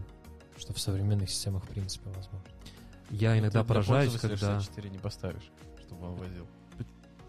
Ну, смотри, как бы, э, я, например, очень сильно нервничаю, когда захожу на какой-нибудь сайт, пытаюсь зарегистрироваться, мне говорят, длина пароля 24 у нас не разрешена. А я как бы пользуюсь паспорт-менеджером, да, в котором всегда поставил себе 24 там, маленькие, большие, ну, вот эти комплексити, да, и я, ну, я не помню своих паролей вообще, я помню только пару паролей. И вот это проблема. в том Он числе. сам генерит? Да, конечно. Ну, это Проблема так- в чем? Ну, говорят, что люди не запоминают и не записывают. Это как бы тоже один из моментов, почему стоит все-таки, ну, как-то не так форсить эти все вещи. Ну, у тебя для каких-то критичных систем, да, то есть если когда-то давно там для каких-то систем я все еще пароли придумывал, варьировал, то в какой-то момент я плюнул и просто, да, начал password generator использовать и хранить их, потому что я не помню, ну, типа, я помню один пароль в password generator и все. Но главное, чтобы ты его не забыл. Да, Бэкапная копия есть? Да. Не, ну, паспорт, если ты забыв- забываешь паспорт generator или там в своем паспорт-менеджере, то, ну, это реально действительно большая проблема, беда. Мне кажется, это, ну, стандартная тема, то есть э, всегда у тебя есть мастер-ки, Мгм. и ты как бы так или иначе с ним идешь и используешь его. Ну, я соглашусь, конечно, что чем длиннее пароль, тем он будет безопаснее, но от того, что в нем используется, это тоже есть зависимость, потому что Brute Force, они же используют специальные словари, и самые наиболее распространенные комбинации, они выстраиваются наверх. Ну, да, я не... буду Нет, смотри, как бы я с тобой не буду спорить о том, что если у тебя пароль будет состоять 1, 2, 3, 4, 5, 6, 7, 8 и там далее, да, просто цифрами, или там вот так вот QRT, там UI, да, вот это вот, э, то, ну, понятное дело, что это не так эффективно будет. Но даже с учетом этого проще подобрать э, четырехсимвольный пароль, чем, не знаю, там 24 или там 32 или 64 символьный пароль, правильно? То есть пока ты дойдешь по словарям банально до 64, у тебя, ну, как бы уже много времени может пройти с точки зрения брутфорса. Так, ну что, Но дальше? мы Поехали. Мы не агитируем не использовать специальные символы в пароле. Мы говорим о том, что пользуйтесь паспорт-менеджером. Я крайне рекомендую. И если вы не помните свои пароли, а, то паспорт-менеджер вам поможет. Следующая тема, тут есть еще интересно, это peer review equal pull request. Эм, Кто-нибудь разобрался, что они хотят этим сказать? Ну, я, честно говоря, скорее прочитал это и согласился со всем, но там, к сожалению, не указано, как это резолвать. Вот. Ты прям вот прочитал, как у меня написано, критикую, но не предлагаю Да. альтернативы. Не-не-не, ну оно правильно, то есть на самом деле часто встречается, что когда задача после какой-то разработки отправляется на ревью, то она, ну, типа, застряет на процессе код-ревью всегда. Я не знаю, ну, на всех проектах, где я работал, не было практически никогда, за исключением тех вещей, которые я делал для команды внутри, где мы там доверяли тестированию, условно, практически на 90%, то когда просишь ревью, да, это качество самого ревью падает, э, время, которое тратится на ревью, увеличивается. И, в принципе, значимость этого события в твоей жизни, в принципе, нивелируется. Ты перестаешь ревьюать, ты делаешь это неохотно, особенно когда ты видишь, как некоторые специалисты выкладывают pull реквесты там на 300 плюс изменений, да, если они даже одинаковые, то вероятность пропустить э, AWS credential в этом списке очень велика. У меня было такое. Так что... Был твой pull request? Нет, нет, нет, слава богу. Ты ревьювал? Я ревьювал, и я пропустил. Ну, потом... И потом тебе скажут, ну так ты же ревьювал, ты видел? Да. Ну, тут вопрос, да, процессионный, опять-таки. То есть я лично считаю, что надо больше отдавать на откуп тестированию и, в принципе, доверять каким-то кодовым вещам. э, Доверять команде. Чисто-чисто автоматизированному тестированию, да, то есть есть у тебя там условный Terraform модуль, ты сделал security тест, ты сделал э, код standards check, ты сделал функциональный тест, ну и все, это модуль, мерж, бамп версию, а дальше уже кто-то, кто будет его использовать в какой-то среде, уже Ну, тут, наверное, не только про, как сказать, опс-часть, но тут еще и рассматривается с точки зрения разработки продукта. да, И там уже есть такие вещи, которые ты не померяешь, как логика. Ее сложно автоматизировать будет на просмотр. Ну, логика продукта, как у тебя выстроены модули, какие ты конструкции используешь и так далее. Ну, это статический код-анализ. Обычно закрывается 80% этих проблем. То есть, есть у тебя код-стандарт, который ты просто натягиваешь на какой-то фреймворк, и этот фреймворк проверяет соответствие коду этому код-стандарту. Все. Ну, то есть... Но я согласен, то есть я не специалист в разработке, там я не писал на Java и так далее, поэтому, возможно, ну, как бы так это не работает в мире разработки именно продуктов, но, тем не менее, ну, есть техники, да, так, парное программирование, там, не знаю, экстремальное программирование, которое, в принципе, позволяет в каком-то смысле разнообразить жизнь разработчиков. Скрасить И э, как, как- как результат, в принципе, добиться вот этого ревью коллеги другим способом. То есть, когда вы пишете вдвоем один код, или когда у вас ну, происходят какие-то другие процессионные штучки, ну, оно, мне кажется, должно работать лучше. То есть нельзя выставлять одинаковые требования к разным кодовым базам. То есть у тебя не может быть требования э, из двух ревьюверов для там одной строчки в Terraform и для 300 строчек в Java, да, то есть как это часто встречается, по крайней мере, в моей практике. Ну, два ревьюера это уже неплохо. Ну, Бывает один ревьюер, и на него все pull В request. результате, как это заканчивается? Ты пишешь в чатик, ребята, лайк, окей. need help, прям жизнь горит, там, Да. тикет надо закрыть, два Сроч- лайка в течение секунды, мержит, а потом баг в продакшене и так далее. То есть вот об этом вопрос, да, то есть вообще ценность код-ревью сегодня, она стирается. Вот я когда смотрю в какие-то GitHub репозитории больших там open source продуктов, там того же Terraform, где там постоянно какие-то переписки, там постоянно какой-то процесс, там кучу тестирования. Там, ну, valuable код-ревью, но там и продукт, который, в принципе, если ты его пропустишь, то потом в итоге, ну, типа, пострадает, ну, не знаю, там, тысячи, десятки тысяч людей во всем мире потенциально. Ну, если он дойдет до продакшена. Да, да, ну, я об этом говорю. Да, я вот про то, что ты говоришь, у меня, например, на проекте было а, там какие-то очень долгоиграющие pull реквесты были, но они делали их как а, только создал фича бранч, практически сразу же создаешь pull request, и по мере того, как ты коммитаешь, типа ты говоришь, вот я там девелопер, посмотрите. И там по 50, по 60 э, комментариев к этому pull request, плюс, причем комментарии там не такие, типа, что ты делаешь в этой строке, что ты делаешь в этой строке, а там комментарии почти на разворот, на целый. Если бы это время можно было бы по- с пользой направить на какое-то другое, возможно, даже было бы лучше, если бы это замержили, нашли баг и его пофиксили. Это Да. было бы намного быстрее, чем...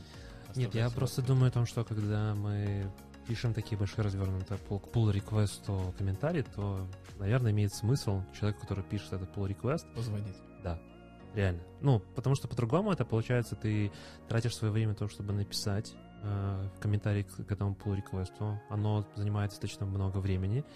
А в этой ситуации проще как бы просто созвониться и сказать, так, смотри, я тут смотрю твой код, я не там, например, не понимаю, что ты делаешь здесь, зачем ты это делаешь, и ты можешь услышать какие-то свои комментарии, в ответ сразу комментарий. Что за какашку ты написал? да, Есть вот другое, типа, я не понимаю, что здесь происходит. Все окей.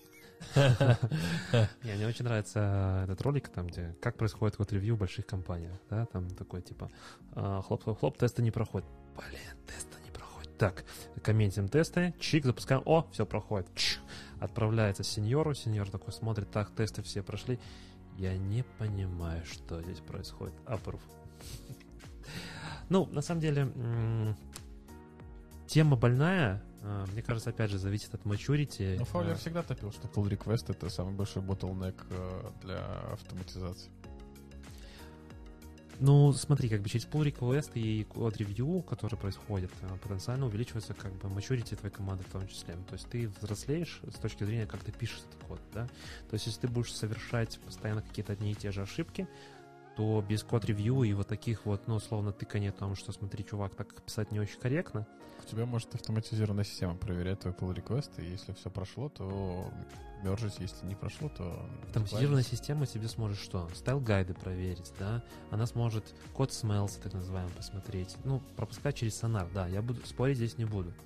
Но я не думаю о том, что какая-либо автоматизация сможет тебе просмотреть бизнес-логику в том числе. И человек, который... Ну, это про что я говорил.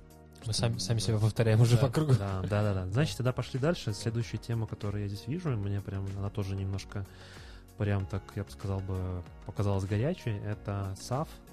Я же типа сертифицированный SFE Scale Agile Framework. Что-то там. Сертифицированный фреймворк? Я специалист по этому фреймворку. Ну, правда, у меня уже удает сертификация, и за это время SAF выпустился пятая версия, а я по четвертой. Очень классная штука, на самом деле, она очень полезна, когда ты работаешь в команде, где параллельно у тебя, э, скажем так, пять проектов идет. Ну, то есть, когда уже получается скрам скрам, когда у тебя большое количество э, параллельно идущей разработки. А и... есть канбан в канбан? Нет, такого нету. Кстати, в вот такой в Scale Agile фреймворков есть несколько. Ну, вот SAF это один из них, есть еще другие. По-моему, Nexus называется один из таких фреймворков. А, на самом деле, как я понимаю, опять же, да, тут очень много стандартизации, бюрократии и прочее, поэтому, опять же, внедрять SAF, наверное, как тот же GitOps, нужно с ну, разумным подходом. А, как всегда. ко всему можно сказать. Перед тем, как ну, слушай, да, дело, дело хорошо будет хорошо, хорошо будет получаться, или там, типа, капитан очевидность, делай хорошо, как бы все будет классно, но ну, я согласен. говоря, если у тебя 9 человек, не надо использовать SAF. Да, да, да, да. Но я думаю о том, что цель ребят э, из uh, Softwork Radar это просто посвятить о том, что он в есть... ушел. Да, SAF ушел в холд. Просто как бы задача здесь посвятить и сказать о том, что, ребят, не внедряйте везде, где попало, да, там с тем же GitOps, с тем же SAF. Если действительно в этом есть необходимость, ну, внимательно, точно так же, как и с паролями, да, Naive э, Password Complexity Requirements. Не надо везде там типа топить, чтобы пользователи вводили, не знаю, там три спецсимвола, там один, три uppercase, три lowercase, я не знаю, еще что-то там. Интересно, сколько пользователей теряется на этом моменте? пытаешься зарегистрироваться, у тебя пароль не проходит. А, тут вопрос не в пользователе теряется. Например, у тебя какая-нибудь банковская система, ты говоришь а, там 8 символов, вот, например, да, у тебя есть 8 символов пароль, но обязательно из этих 8 символов должно быть 2 uppercase, 2 lowercase, и ты уже, ну, ты либо получаешь доступ к своим деньгам. повторять друг друга. Ты либо получаешь доступ к своим деньгам, либо не получаешь. Ну, тут, тут пользователя не потеряешь. Ну, это исключение из правил. Ну, я такое видел. Ну, как бы это, скажем так, правда, э, жизнь. Окей, погнали дальше. Мы прям очень сильно сегодня как-то, сказал бы, продолжительно на этом подзастряли. Я думаю, что нам пора двигаться уже в тулы. Как насчет separate code and pipeline ownership? Да, два слова. Прям круто. А, ну давай, да, да давайте, давайте, есть... давайте, да. Максим, давай. Что ты про это думаешь? А, я вот хотел себя сделать такую же штуку. У меня на проекте сейчас э, есть как бы код продукта и есть э, пайплайны для Azure DevOps. Еще мне нужно будет туда сейчас докинуть терраформовский модуль для разворачивания инфраструктуры. И я хотел это разделить. Я хотел сделать отдельный репозиторий для того, чтобы у меня хранились, скажем так, опсовская часть, отдельный репозиторий, где у меня будет лежать часть с кодом продукта. Ну вот, видишь, говорят, что не надо так делать. Да, Едем дальше. Не, ну на самом деле тут про то, что... Ну, я, я тоже считаю, что так не надо делать, но реальность показывает, что иногда по-другому невозможно. К сожалению, сегодня не все умеют все, или не все могут все, или все не хотят все делать. Вот, поэтому, но концептуально это правильно. То есть я, честно говоря... Что стал- правильно? Давайте я вот вы говорите, я так и не понял. То, что Макс сказал, я примерно понял о том, что Макс хотел для продукта а, развертывания инфраструктуры а, CI/CD вынести в отдельные репы. Да. Здесь же что-то немножко смотрится шире.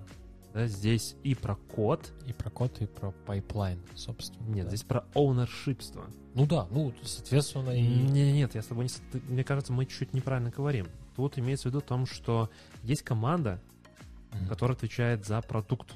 Да, И не нужно выделять в том числе... команду за пайплайн. Да, Ну да, все так. Ну, просто, может быть, почему-то у меня в голове не сложилась эта картинка, да, и, может быть, для наших слушателей она тоже не складывалась. Тут имея идея именно в том, что не надо создавать отдельную репу там под CI-CD, и, там, не знаю, Вася пишет CI-CD для продукта, который он даже не знает, что там происходит. Не, ну тут как бы странно, если ты девелопера отправишь. Почему Пишет странно? Пайплайны. Смотри, у тебя DevOps или там чувак, который пишет эту штуку, он может быть частью команды. Просто у тебя, например, может быть такая ситуация о том, что... Потому что он может не знать про CI/CD, ему ну, не про CI/CD, а про тулу, который ты используешь. Ему тоже надо будет потратить время на то, чтобы изучить. Вместо того, чтобы писать Эм, фичи. Нет, ну смотри, тут, мне кажется, больше идея в том, что фичи команда, да, или там часть проекта, что здесь хотят ребята сказать о том, что вот у тебя есть там кусок твоего проекта, компонента, сервиса, микросервиса, неважно. Это все одна единица. И здесь нету отделяющих. Типа, есть команда девопсов, которые, типа, фигачат CI-CD для всех там микросервисов. Они ни- нифига все равно не понимают. Потому что они оторваны, да, у тебя есть, например, там 10 проектов одновременных, и я как DevOps, например, пишу пайплайны для этих всех... мне, мне без разницы, что сервисы будут делать. Да. Я не понимаю о том, что, что реально поменялось с предыдущего, например, спринта. Мне приходят и говорят, Витя, нужно сделать вот это. Я, ну, как получил команду, да, я пошел, бах-бах и сделал. Но по факту не все так просто.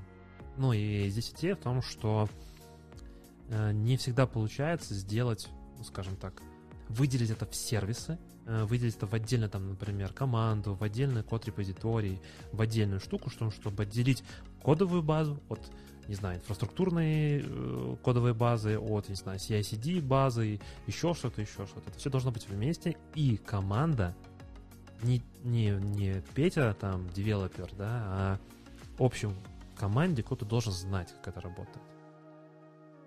И это все должно быть как единым продуктом идти. В этом смысл. Так оно как бы и происходит. Ну, у меня, например, да, на, на проекте вот такой вот антипаттерн по этому пункту, да, то есть у меня есть команда, которая отвечает непосредственно за Jenkins, да, и все билды, которые там происходят, и пайплайны, это все их ответственность, а другие команды это потребляют, и условно, если надо изменить что-то в пайплайне, мы идем к ним, создаем тикеты, они это Тикеты. правят. И там, И- кстати, следующий сразу пункт, который стоит... Тоже, э, тоже про мой проект. э, Да, да, да, да. Прям вот с следующим вот, оно как бы одно из другого вытекает, да, ticket-driven platform operating model, да, когда у тебя вроде есть команда, которая отвечает за типа Jenkins пайплайны, Да. да, если мы разделяем вот это там за инфраструктуру и команда таких разработчиков, так, мы решили использовать S3 bucket, нам нужен S3 bucket. Так, инфраструктурщики, парни, создайте, пожалуйста, нам в Terraform S3 bucket. Они такие, да, мы положили в свой бэклог, но у нас есть более приоритетные задачи. Они уже выходят в продакшн, фича команда. В продакшене S3 бакета нету, бах, ничего не работает. Та-да-дам, пам-пам. Привет. Ну, хорошо. А так ты предлагаешь, чтобы девелопер сам пошел и создал все стрибаки? Я предлагаю о том, что или DevOps, э, часть этой команды, и не создавать эту тикетную модель, либо э, платформенное взаимодействие. Что ты имеешь в виду под DevOps часть этой команды? А, Человек, который, например, роль человека создать инфраструктуру CI/CD, это человек внутри этой команды. Либо же команда сама это делает, не знаю, девелоперы в этом осваиваются, еще что-то. Либо выделен отдельный человек, который это делает. Который си- сидит и ждет. Жду. М, Почему жду? Он делает другую работу в это время. Может писать э, тесты, например, для покрытия, может создавать автоматизацию, security наверняка еще не решенный вопрос и так далее. А взаимодействие между э, платформами, ну, как бы, вот, следующая тема, да, там, типа, Ticket-Driven Platform Operation Models, подразумевается в том, что, вот, например, у моего заказчика есть вот я делаю, да, я конкретно делаю платформу для запуска Kubernetes, э, Spark в Kubernetes.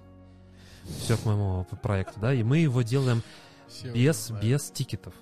Ну, то есть моя задача сделать таким образом, чтобы люди, конечные клиенты, которые будут пользоваться моим продуктом, они не приходили в, в Jira, не создавали мне тикет, типа там, хочу запустить э, 33 джабы, и я должен 33 раза пойти что-то сделать.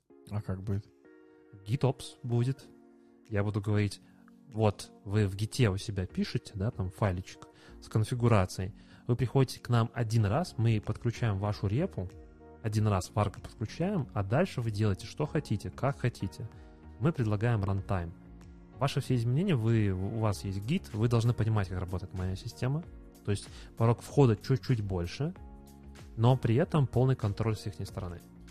По факту ты тикет в джире заменил на pull request в... Нет, нет, нет, нет, нет, нет, нет. Это их репозиторий. Он- они дают платформу. Но Всё. они все равно будут э, файлики изменять как-то там В через своей репе, в своей, не Ну, в моей. Ты себя исключил просто из этой схемы. То есть ты один раз настроил, и все, больше Да. не взаимодействует. Да. То есть я просто говорю о том, что вот у меня там Argo конкретно стоит, и он просто смотрит на их репу.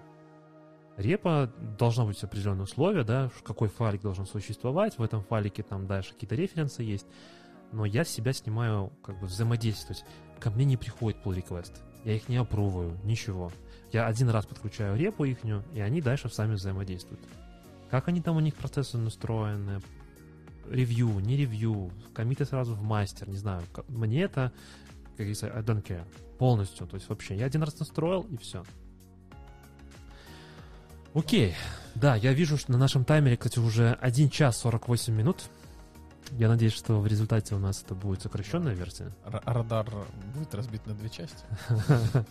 Поехали в Тулы, наверное, Как такие. Гарри Поттер. А платформу пропустим? Ну, почему я решил, что идем в Тулы? Потому что, как бы, если идти по кругу, то Не, ну я просто по PDF иду. Ну, давай. Я типа по PDF, по PDF просто Может платформа против часовой стрелки. ну, пошли в платформу. Не-не-не, ну, я, я, ж, я ж не спорю. Давай ту, ту. Как бы тут платформа просто на самом деле очень много такого э, далекого, по крайней мере, от меня. Вот. И себя я там выделил буквально два пункта. Так а в Тулах тоже. На самом деле, вот Ну. если брать в целом радар, вот из всего то, что я прочитал, я прекрасно понимаю о том, что самое интересное было в техниках. Да. В Тулах, вот я вот смотрю на свой там конспектик, и я понимаю о том, что в Тулы я, ну, написал только 4 штуки, наверное. Я, что, я- что я себе записал? Я себе записал ES Build, Мгм. мне кажется, будет очень полезно, если ваш проект построен на всяких JavaScript фреймворках и прочих всяких штуках. Почему? Потому что все это крайне медленно собирается. Работа с NPM и прочим — это боль и страдания с точки зрения времени от...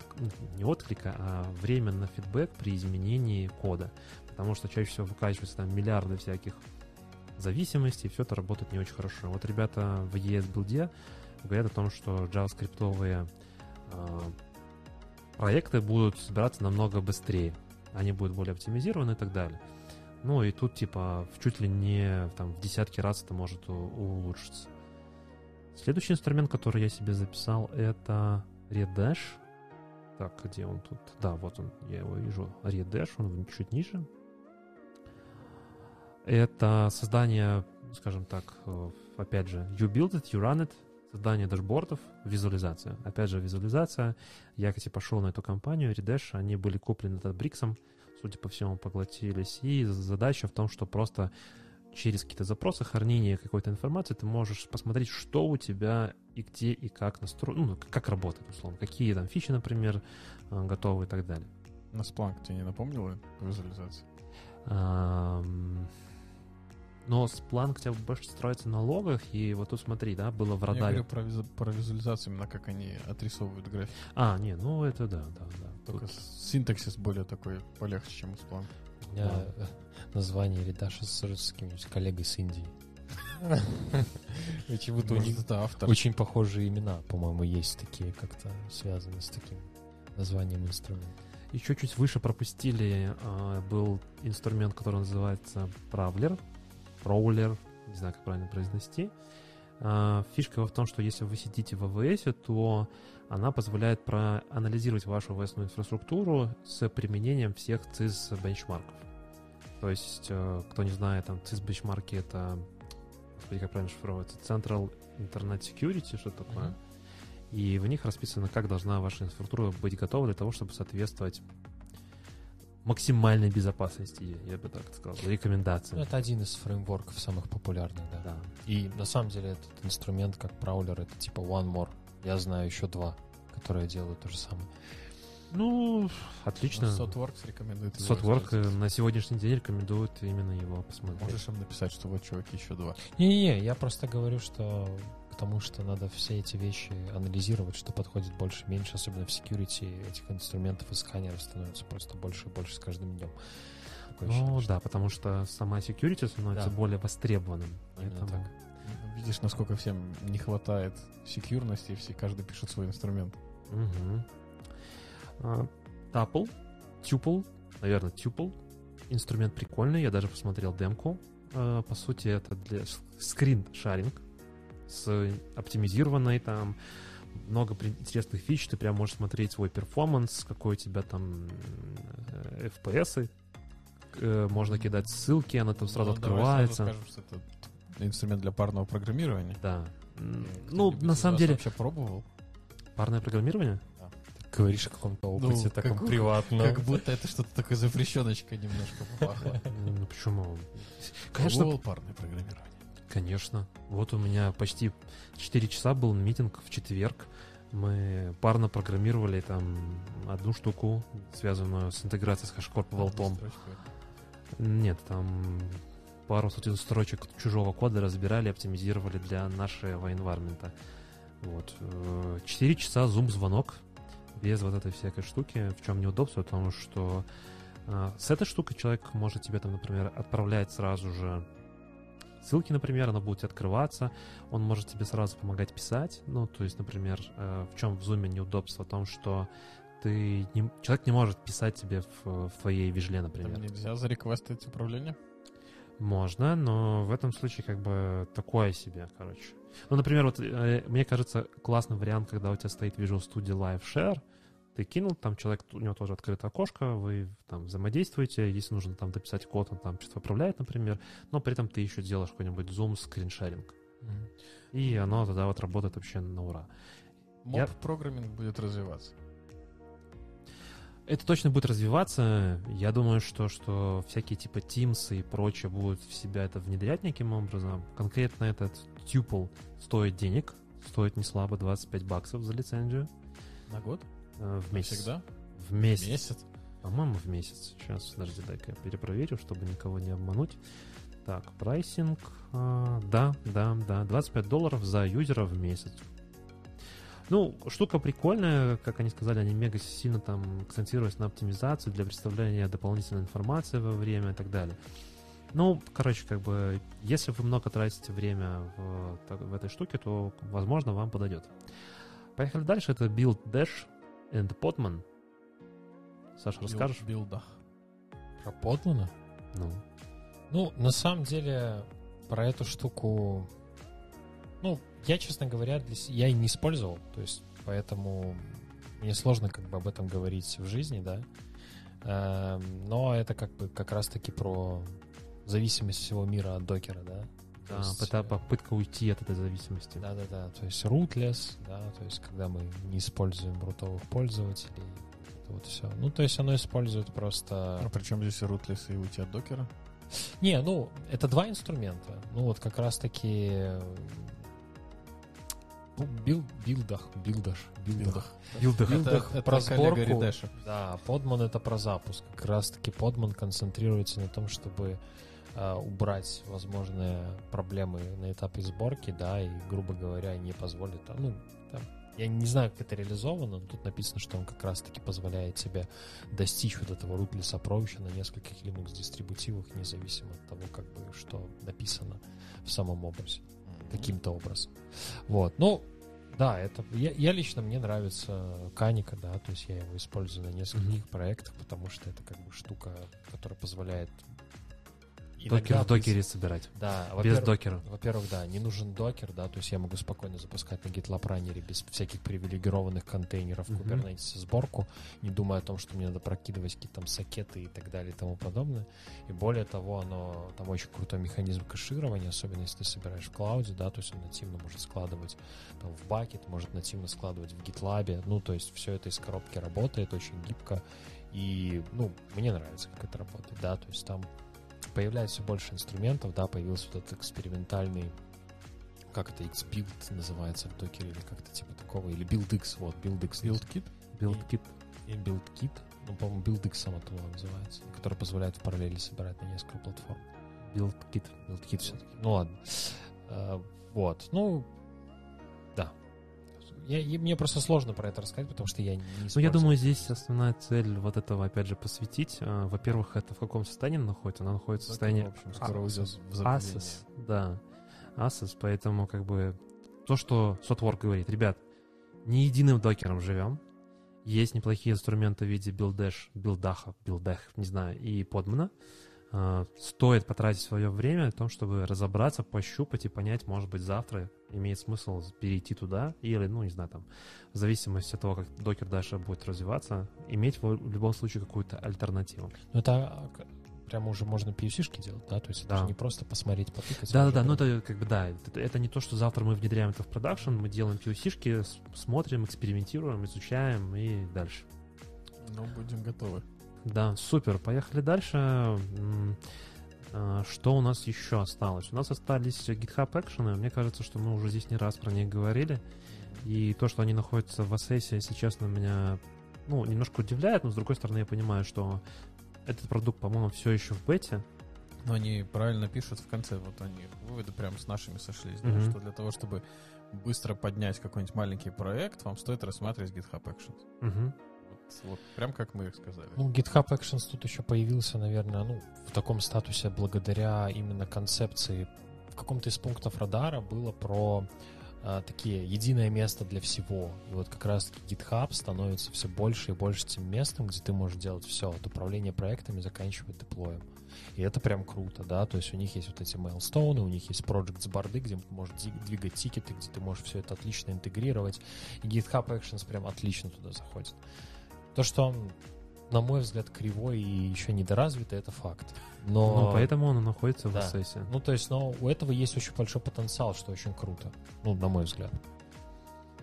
Окей, отлично. Я бы еще хотел зацепить пару штук в инструментах, если вы не против, да, то есть я себе там выписал. такой Давай, отличный. давай, давай, давай, А, давай. как же я Что ты Могу не бы? сказать про Terratest, который э, становится все более популярный. Вот даже ThoughtWorks пишет, что они когда появили его, что так он, типа, можно присмотреться, они поюзали. И прям круто. То есть можно писать отличное тестирование для Terraform, и им прям нравится. Ну, то есть, поэтому они говорят, что, в принципе, осваивайте GoLang и вперед, потому что это вам позволит закрыть функциональную часть без стоимости. То есть вы сможете тестировать максимально все, что вы пишете, без необходимости там поднимать инфраструктуру и тыкаться туда какими-нибудь а, курлами, да, ну или AWS-силаями. Я посмотрел в прошлом году, ровно год назад, ой, два года назад, они его отправили в Assess, ну, типа, попробовать. А в этом году, получается, в апреле 2021 года они его подняли до триала. Ну, то есть уже есть смысл его уже не, не делать не POC, а Да. уже потихонечку внедрять. Вот, следующая штука, которую я, честно говоря, удивлен, что она появилась в Assess сразу, это HashiCorp Boundary, то есть та штука, которая была анонсирована только в, ну, там, сколько мы говорили, полгода назад, может, чуть больше. В ноябре, по-моему, она была Мгм. на HashiConf Digital анонсирована. То есть это такой инструмент, который, если вы можете посмотреть там сколько, 4, 5, 6 выпусков назад, Больше, ну, больше, да, где мы обсуждали про этот инструмент, это то, что позволит нам организовать доступ унифицированный к любым э, сервисам с помощью одной системы, описать полиси и так далее. Очень удобно, круто, и на самом деле есть очень большое желание внутреннее сделать отдельный доклад, либо какой-то другой гайд по Выпуск, этой штуке, да. Пройтись в деталях с Да, практикой, посмотреть. пощупать. Не, ну в принципе HashiCorp славится тем, что они свои детища, которые на очень ранних стадиях уже начинают пихать куда только можно, если начинают ими пользоваться. Да, ну, поэтому, да, пишите, если интересно посмотреть что-нибудь детальное. Я думаю, мы с удовольствием с ребятами что-нибудь придумаем по этой теме, да. Вот, и мне лично очень понравилось, что появился Remote OSL в Access. А, Это такая штука, которая в бытность, когда я до Mac работал на винде, я очень страдал от того, что не было консоли, и VSL первой версии был а, плох. Потому что с точки зрения производительности тот же Terraform там работал в 20 раз медленнее, чем на нативной консоли в Linux либо в macOS. Сейчас VSL 2.0 развивает Microsoft это направление, появились интеграции с Visual Code полноценные, которые позволяют, в принципе, использовать это без костылей в виде там интеграции с Sigwin и Git. Так что круто, круто. Те, кто использует Windows как операционную систему, я думаю, должны радоваться, и, в принципе, самое время Если вы Обновить. хотите сидеть не только в окошечках, но еще и в консоли, Да. Именно так.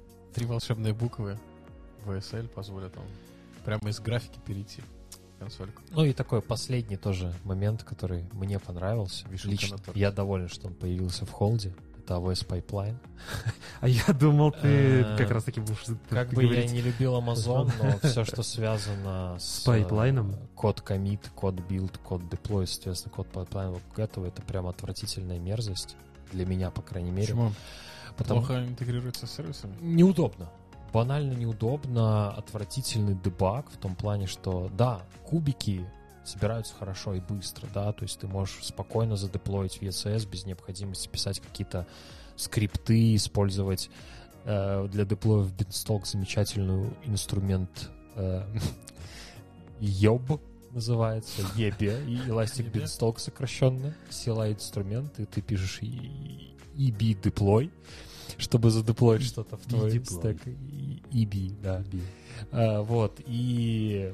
Ну, оно классно работает в код пайплайне, но когда ты приходишь на проект, где это все сделано, или тебе приходится это делать, это прям максимально неудобно. То есть с точки зрения интеграции с сервисами круто, но с точки зрения универсальности, гибкости и банальной трассировки процесса это отвратительно, потому что ты не можешь посмотреть процесс деплоя в ECS, тебе надо нажать на ECS, там ссылочка в лог-группу, которую в CloudWatch, и ты там смотришь уже логи деплоя Elastic Container Services, разбираешь по контейнерам. Ну, оно как-то не комплексно, что ли. Вот, они, в принципе, тут пишут про то, что э, это слишком сложно, и все чаще и чаще, когда тебе надо какая-то гибкость, тебе приходится уходить от этого, да, то есть кто-то встраивает CodePipeline в какие-то GitLab пайплайны, кто-то вообще от этого уходит, ну, поэтому логично, что оно появилось тут. Но если у тебя что-то простое, то есть там запустить CloudFormation Stack и накатить там какой-нибудь deployment э, в Elastic Beanstalk, конечно, тебе не стоит заморачиваться, но если как у меня на проектах, там у тебя сотни серверов и десятки или сотни сервисов, плюс базы, плюс вот это вот все, ну, хочется какой-то гибкости и более управляемости, что ли, процесса. Короче, Jenkins надо ставить.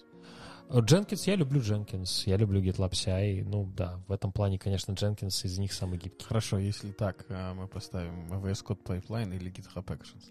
GitHub Actions, однозначно. Мне, мне нравится GitHub Actions, несмотря на то, что они пока еще кривоватые. В некоторых моментах там нету ямаль якорей. Рожденный с дефектом. Да, рожденные с дефектом. Они все еще не готовы. Да, но, но кла- классная штука, да. Майнис там круто. Памяти оказалось много где. Да, круто. Поехали дальше. Да. Куда? А, Платформа. Языки? языки. Ну, на самом деле, в языках я вообще считаю, что здесь для нас, по И- сути, ничего нету. Я ничего не понял. Я так вот пролистал. Не, ну я, что у меня там, типа, Flutter, Kotlin, мультиплатформ mobile, ну, прикольно, молодец. Kotlin Flow я вижу, очень близко. Знакомые слова, да, просто. Ну, как бы Kotlin, .NET. .NET 5, кстати, да. B-Unit, вообще, ну, как, Как бы... же юнит. Да-да-да. да. Предлагаю ехать дальше в платформы. Быстро пробежались по языкам. Ну, в платформах тоже В платформах тоже, на самом деле, не то чтобы много, прям вот. Cloud Build Kit. Да, мы, по-моему, про него здесь говорили э, пару выпусков назад тоже. Э, Напомни, Саша, для тех, кто пропустил, что это такое? Ну, это такой инструмент, который выпущен Amazon достаточно недавно для того, чтобы писать нативными языками разработки, как .NET, TypeScript, Golang или Python, описывать свою инфраструктуру как код. А, грубо говоря, это просто надстройка, которая позволяет достичь динамичности, которой раньше не хватало в CloudFormation. То есть, грубо говоря, это инструмент, который синтезирует код, написанный на нативных языках в CloudFormation стеке, их применяет, и вы получаете свой желаемый результат. Почему так никто не делает больше? Почему у Гугла нету ничего подобного, у Ажура ничего такого нет?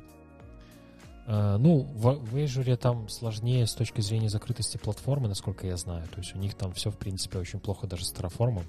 Э, вот. Что поддерж... с Terraform? Поддержка развития. То есть э, очень сложно все это поддерживать самому Microsoft, а сторонним разработчикам невозможно за счет как бы определенных ограничений. То есть, например, банальные вещи, я уже не вспомню примеры, но я работал с Azure в Terraform, там все сложно.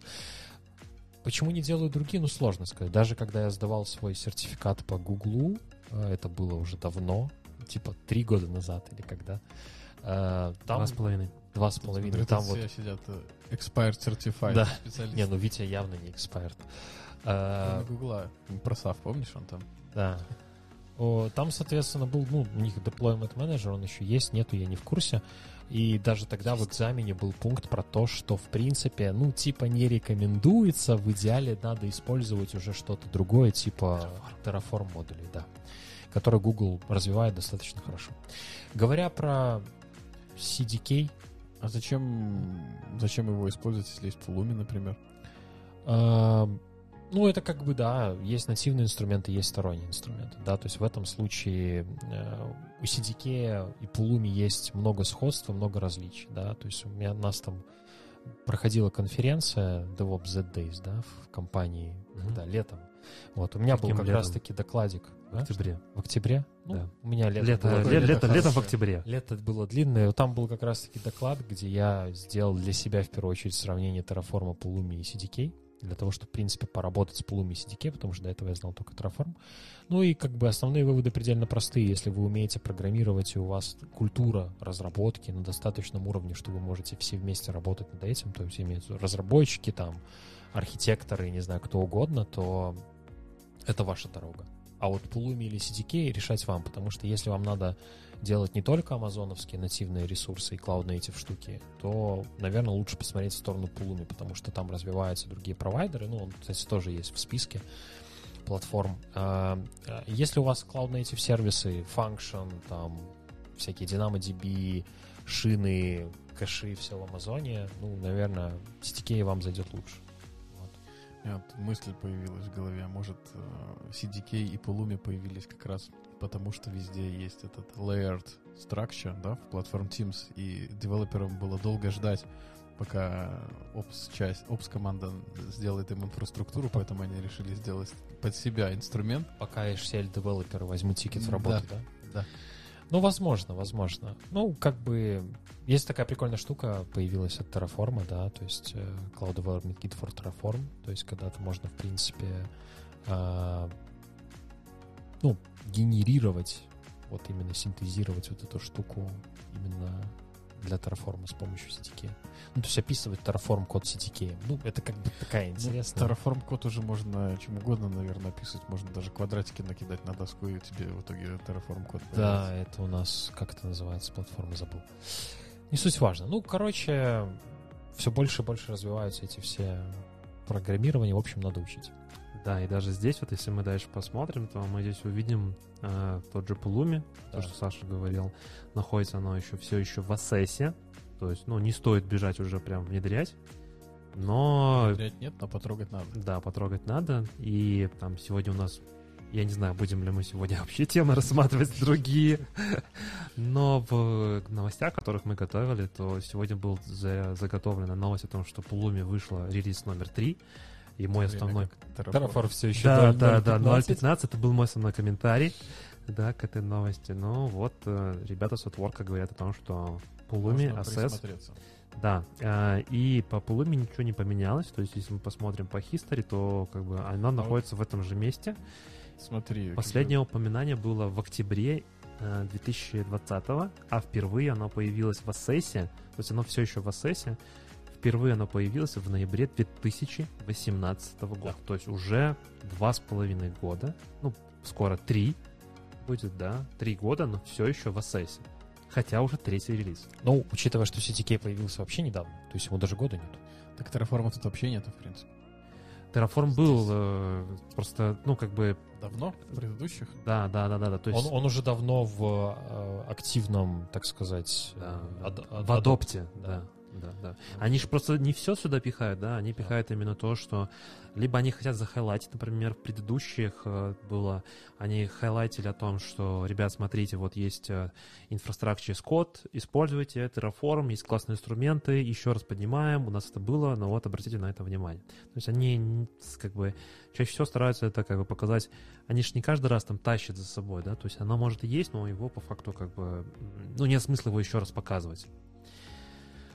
Хорошо. Окей, погнали дальше. Следующее, что, что мне здесь бросилось немножко в глаза, это вот Homemade Infrastructure as Code э, продукты. Ну, то есть не стоит пилить свое, э, не стоит прям создавать свои терраформы, создавать свои какие-то там продукты, которые будут позволять вам PowerShell, делать... скрипты с RM Да, тут, тут скорее не про то, что прям не писать с нуля, а тут про то, что не надо пытаться обернуть существующее своим, потому что инструменты сегодня достаточно, ну, как бы, свежи и готовы к использованию, чтобы их Используй, что использовать. хочешь. Да, но это как примерно, опять-таки, DevOps Minsk конференции, там сколько в июле э, я выступал, опять-таки, да, и там вот так Куда ни случилось. плюнь, Куда Саша ни все выступает. Да. И там так получилось, что как раз-таки я приводил пример со своей практики, где у нас были разные попытки улучшить Terraform, да, и появился в итоге какой-то скрипт там на 700 строк на питоне, который, по сути, не делал ничего особенного, кроме как создавал проблемы. И в итоге мы ушли на Terragrant и вперед. Можно было поконтрибьютать прямо в Terraform. Э, ну, наши- Террагрант. Или в Terragrant, ну, неважно. Ну, на тот момент Terragrant, да, он, в принципе, ну, да, было, в общем, упущение на стадии дизайна, скажем так. Террагрант и Терратест это все с одной и той же компании, кстати. Grantworks, если я правильно помню. Все так. Евгений Брикман, автор книги Terraform Up and Running, очень классная. Так, ну тут больше для меня больше ничего нету в нашем замечательном радаре. И тут э, я бы задался бы вопросом. Мы пойдем дальше э, или будем на сегодня сворачиваться? Можем пройтись по новостям одной строкой, а на следующий раз уже оставить те темы, которые на сегодня были заготовлены. Ну, давай. А, Team City Cloud представлен. Все постепенно уходят в клауд для того, чтобы продавать свои сервисы для установки он-према. Это даже дело не он прямо о том, что ты развернул, э, ну, как у тебя есть какая-то инфраструктура, и все больше и больше уходит CI/CD в нечто такое, типа managed сервис.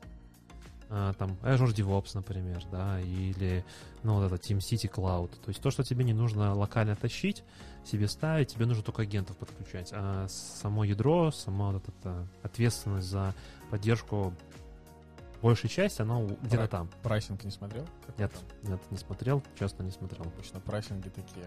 У JetBrains обычно прайсинги очень дикие, прям болючие.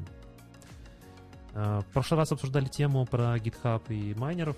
Мы хотели сегодня прям в отдельную тему да, и уйти, но смысл в том, что криптомайнеры рассек- э, просекли фишечку, да, и теперь атакуют все остальные а, CI-инструменты. Ну, как я понял из статьи, там они уже а, их атаковали еще до того, как GitHub начал что-то Да. там говорить о том, что у нас это произошло. Но, видно, GitHub первый, кто признал, остальные просто, видно, не задетектили, и теперь сейчас все увидели о том, что GitHub это сказал, да, у нас есть эти И у крипто... нас это было, и у нас это Да, и теперь все остальные тоже пошли, начали, наверное, смотреть в эту сторону, и прям... было. Но мы же говорили в прошлый раз, почему остальных, почему остальные молчат, почему никто не говорит. Ну, видно, потому что не анализировали, а сейчас проанализировали и поняли о том, что да, действительно проблема есть. Нашли там крутых пользователей, у которых там открывается куча pull request ов и сразу стартует pipeline во всех системах.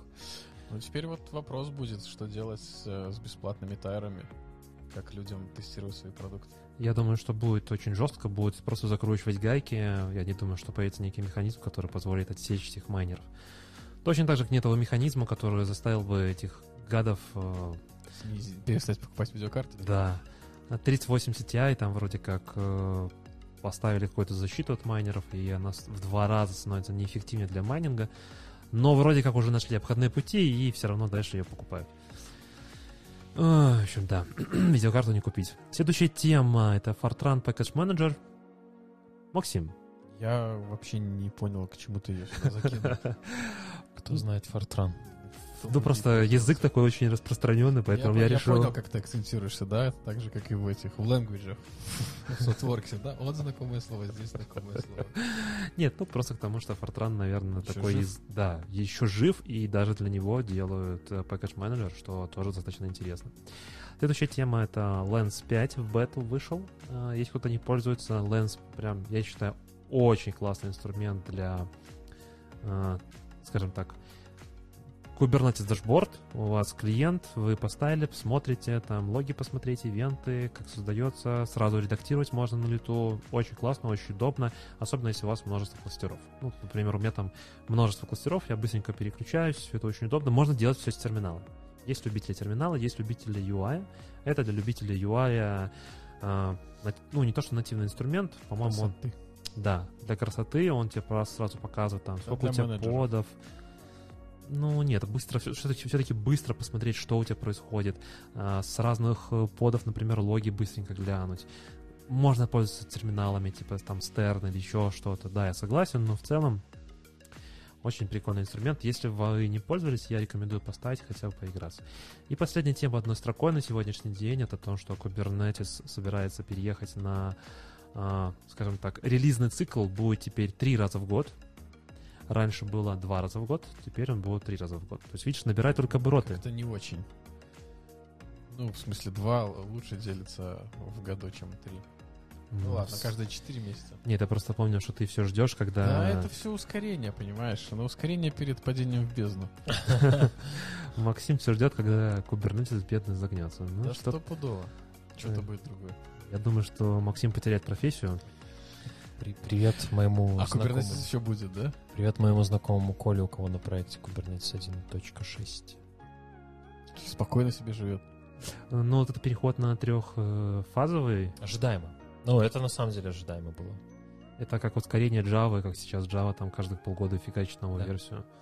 Ну, не, сравнение, наверное, все-таки плоховато, но в целом как бы теперь будет чаще, больше, и мне кажется, что это будет подстегивать людей быстрее переходить. Не будет таких сильно мажорных релизов, э, будет более плавно, но Но главное, чтобы безболезненные переходы были. Ну да, Без- вот безболезненных переходов это, мне кажется, практически не бывает. мне вот кажется достаточно деструктивны некоторые производители Helm-чартов, как, например, по-моему, для графаны. То есть они обновили мастер э, темплейтами, которые не работают в версии 1.16, и ингрессы там, где поменялись. По-моему, это в 17 версии случилось. Вот у меня, соответственно, на проекте 16 на одном, и когда я пытаюсь Helm чарт поставить просто на последний, мне говорят, чувак, я не умею в Ingress бета, давай ко мне Ingress стабильной версии.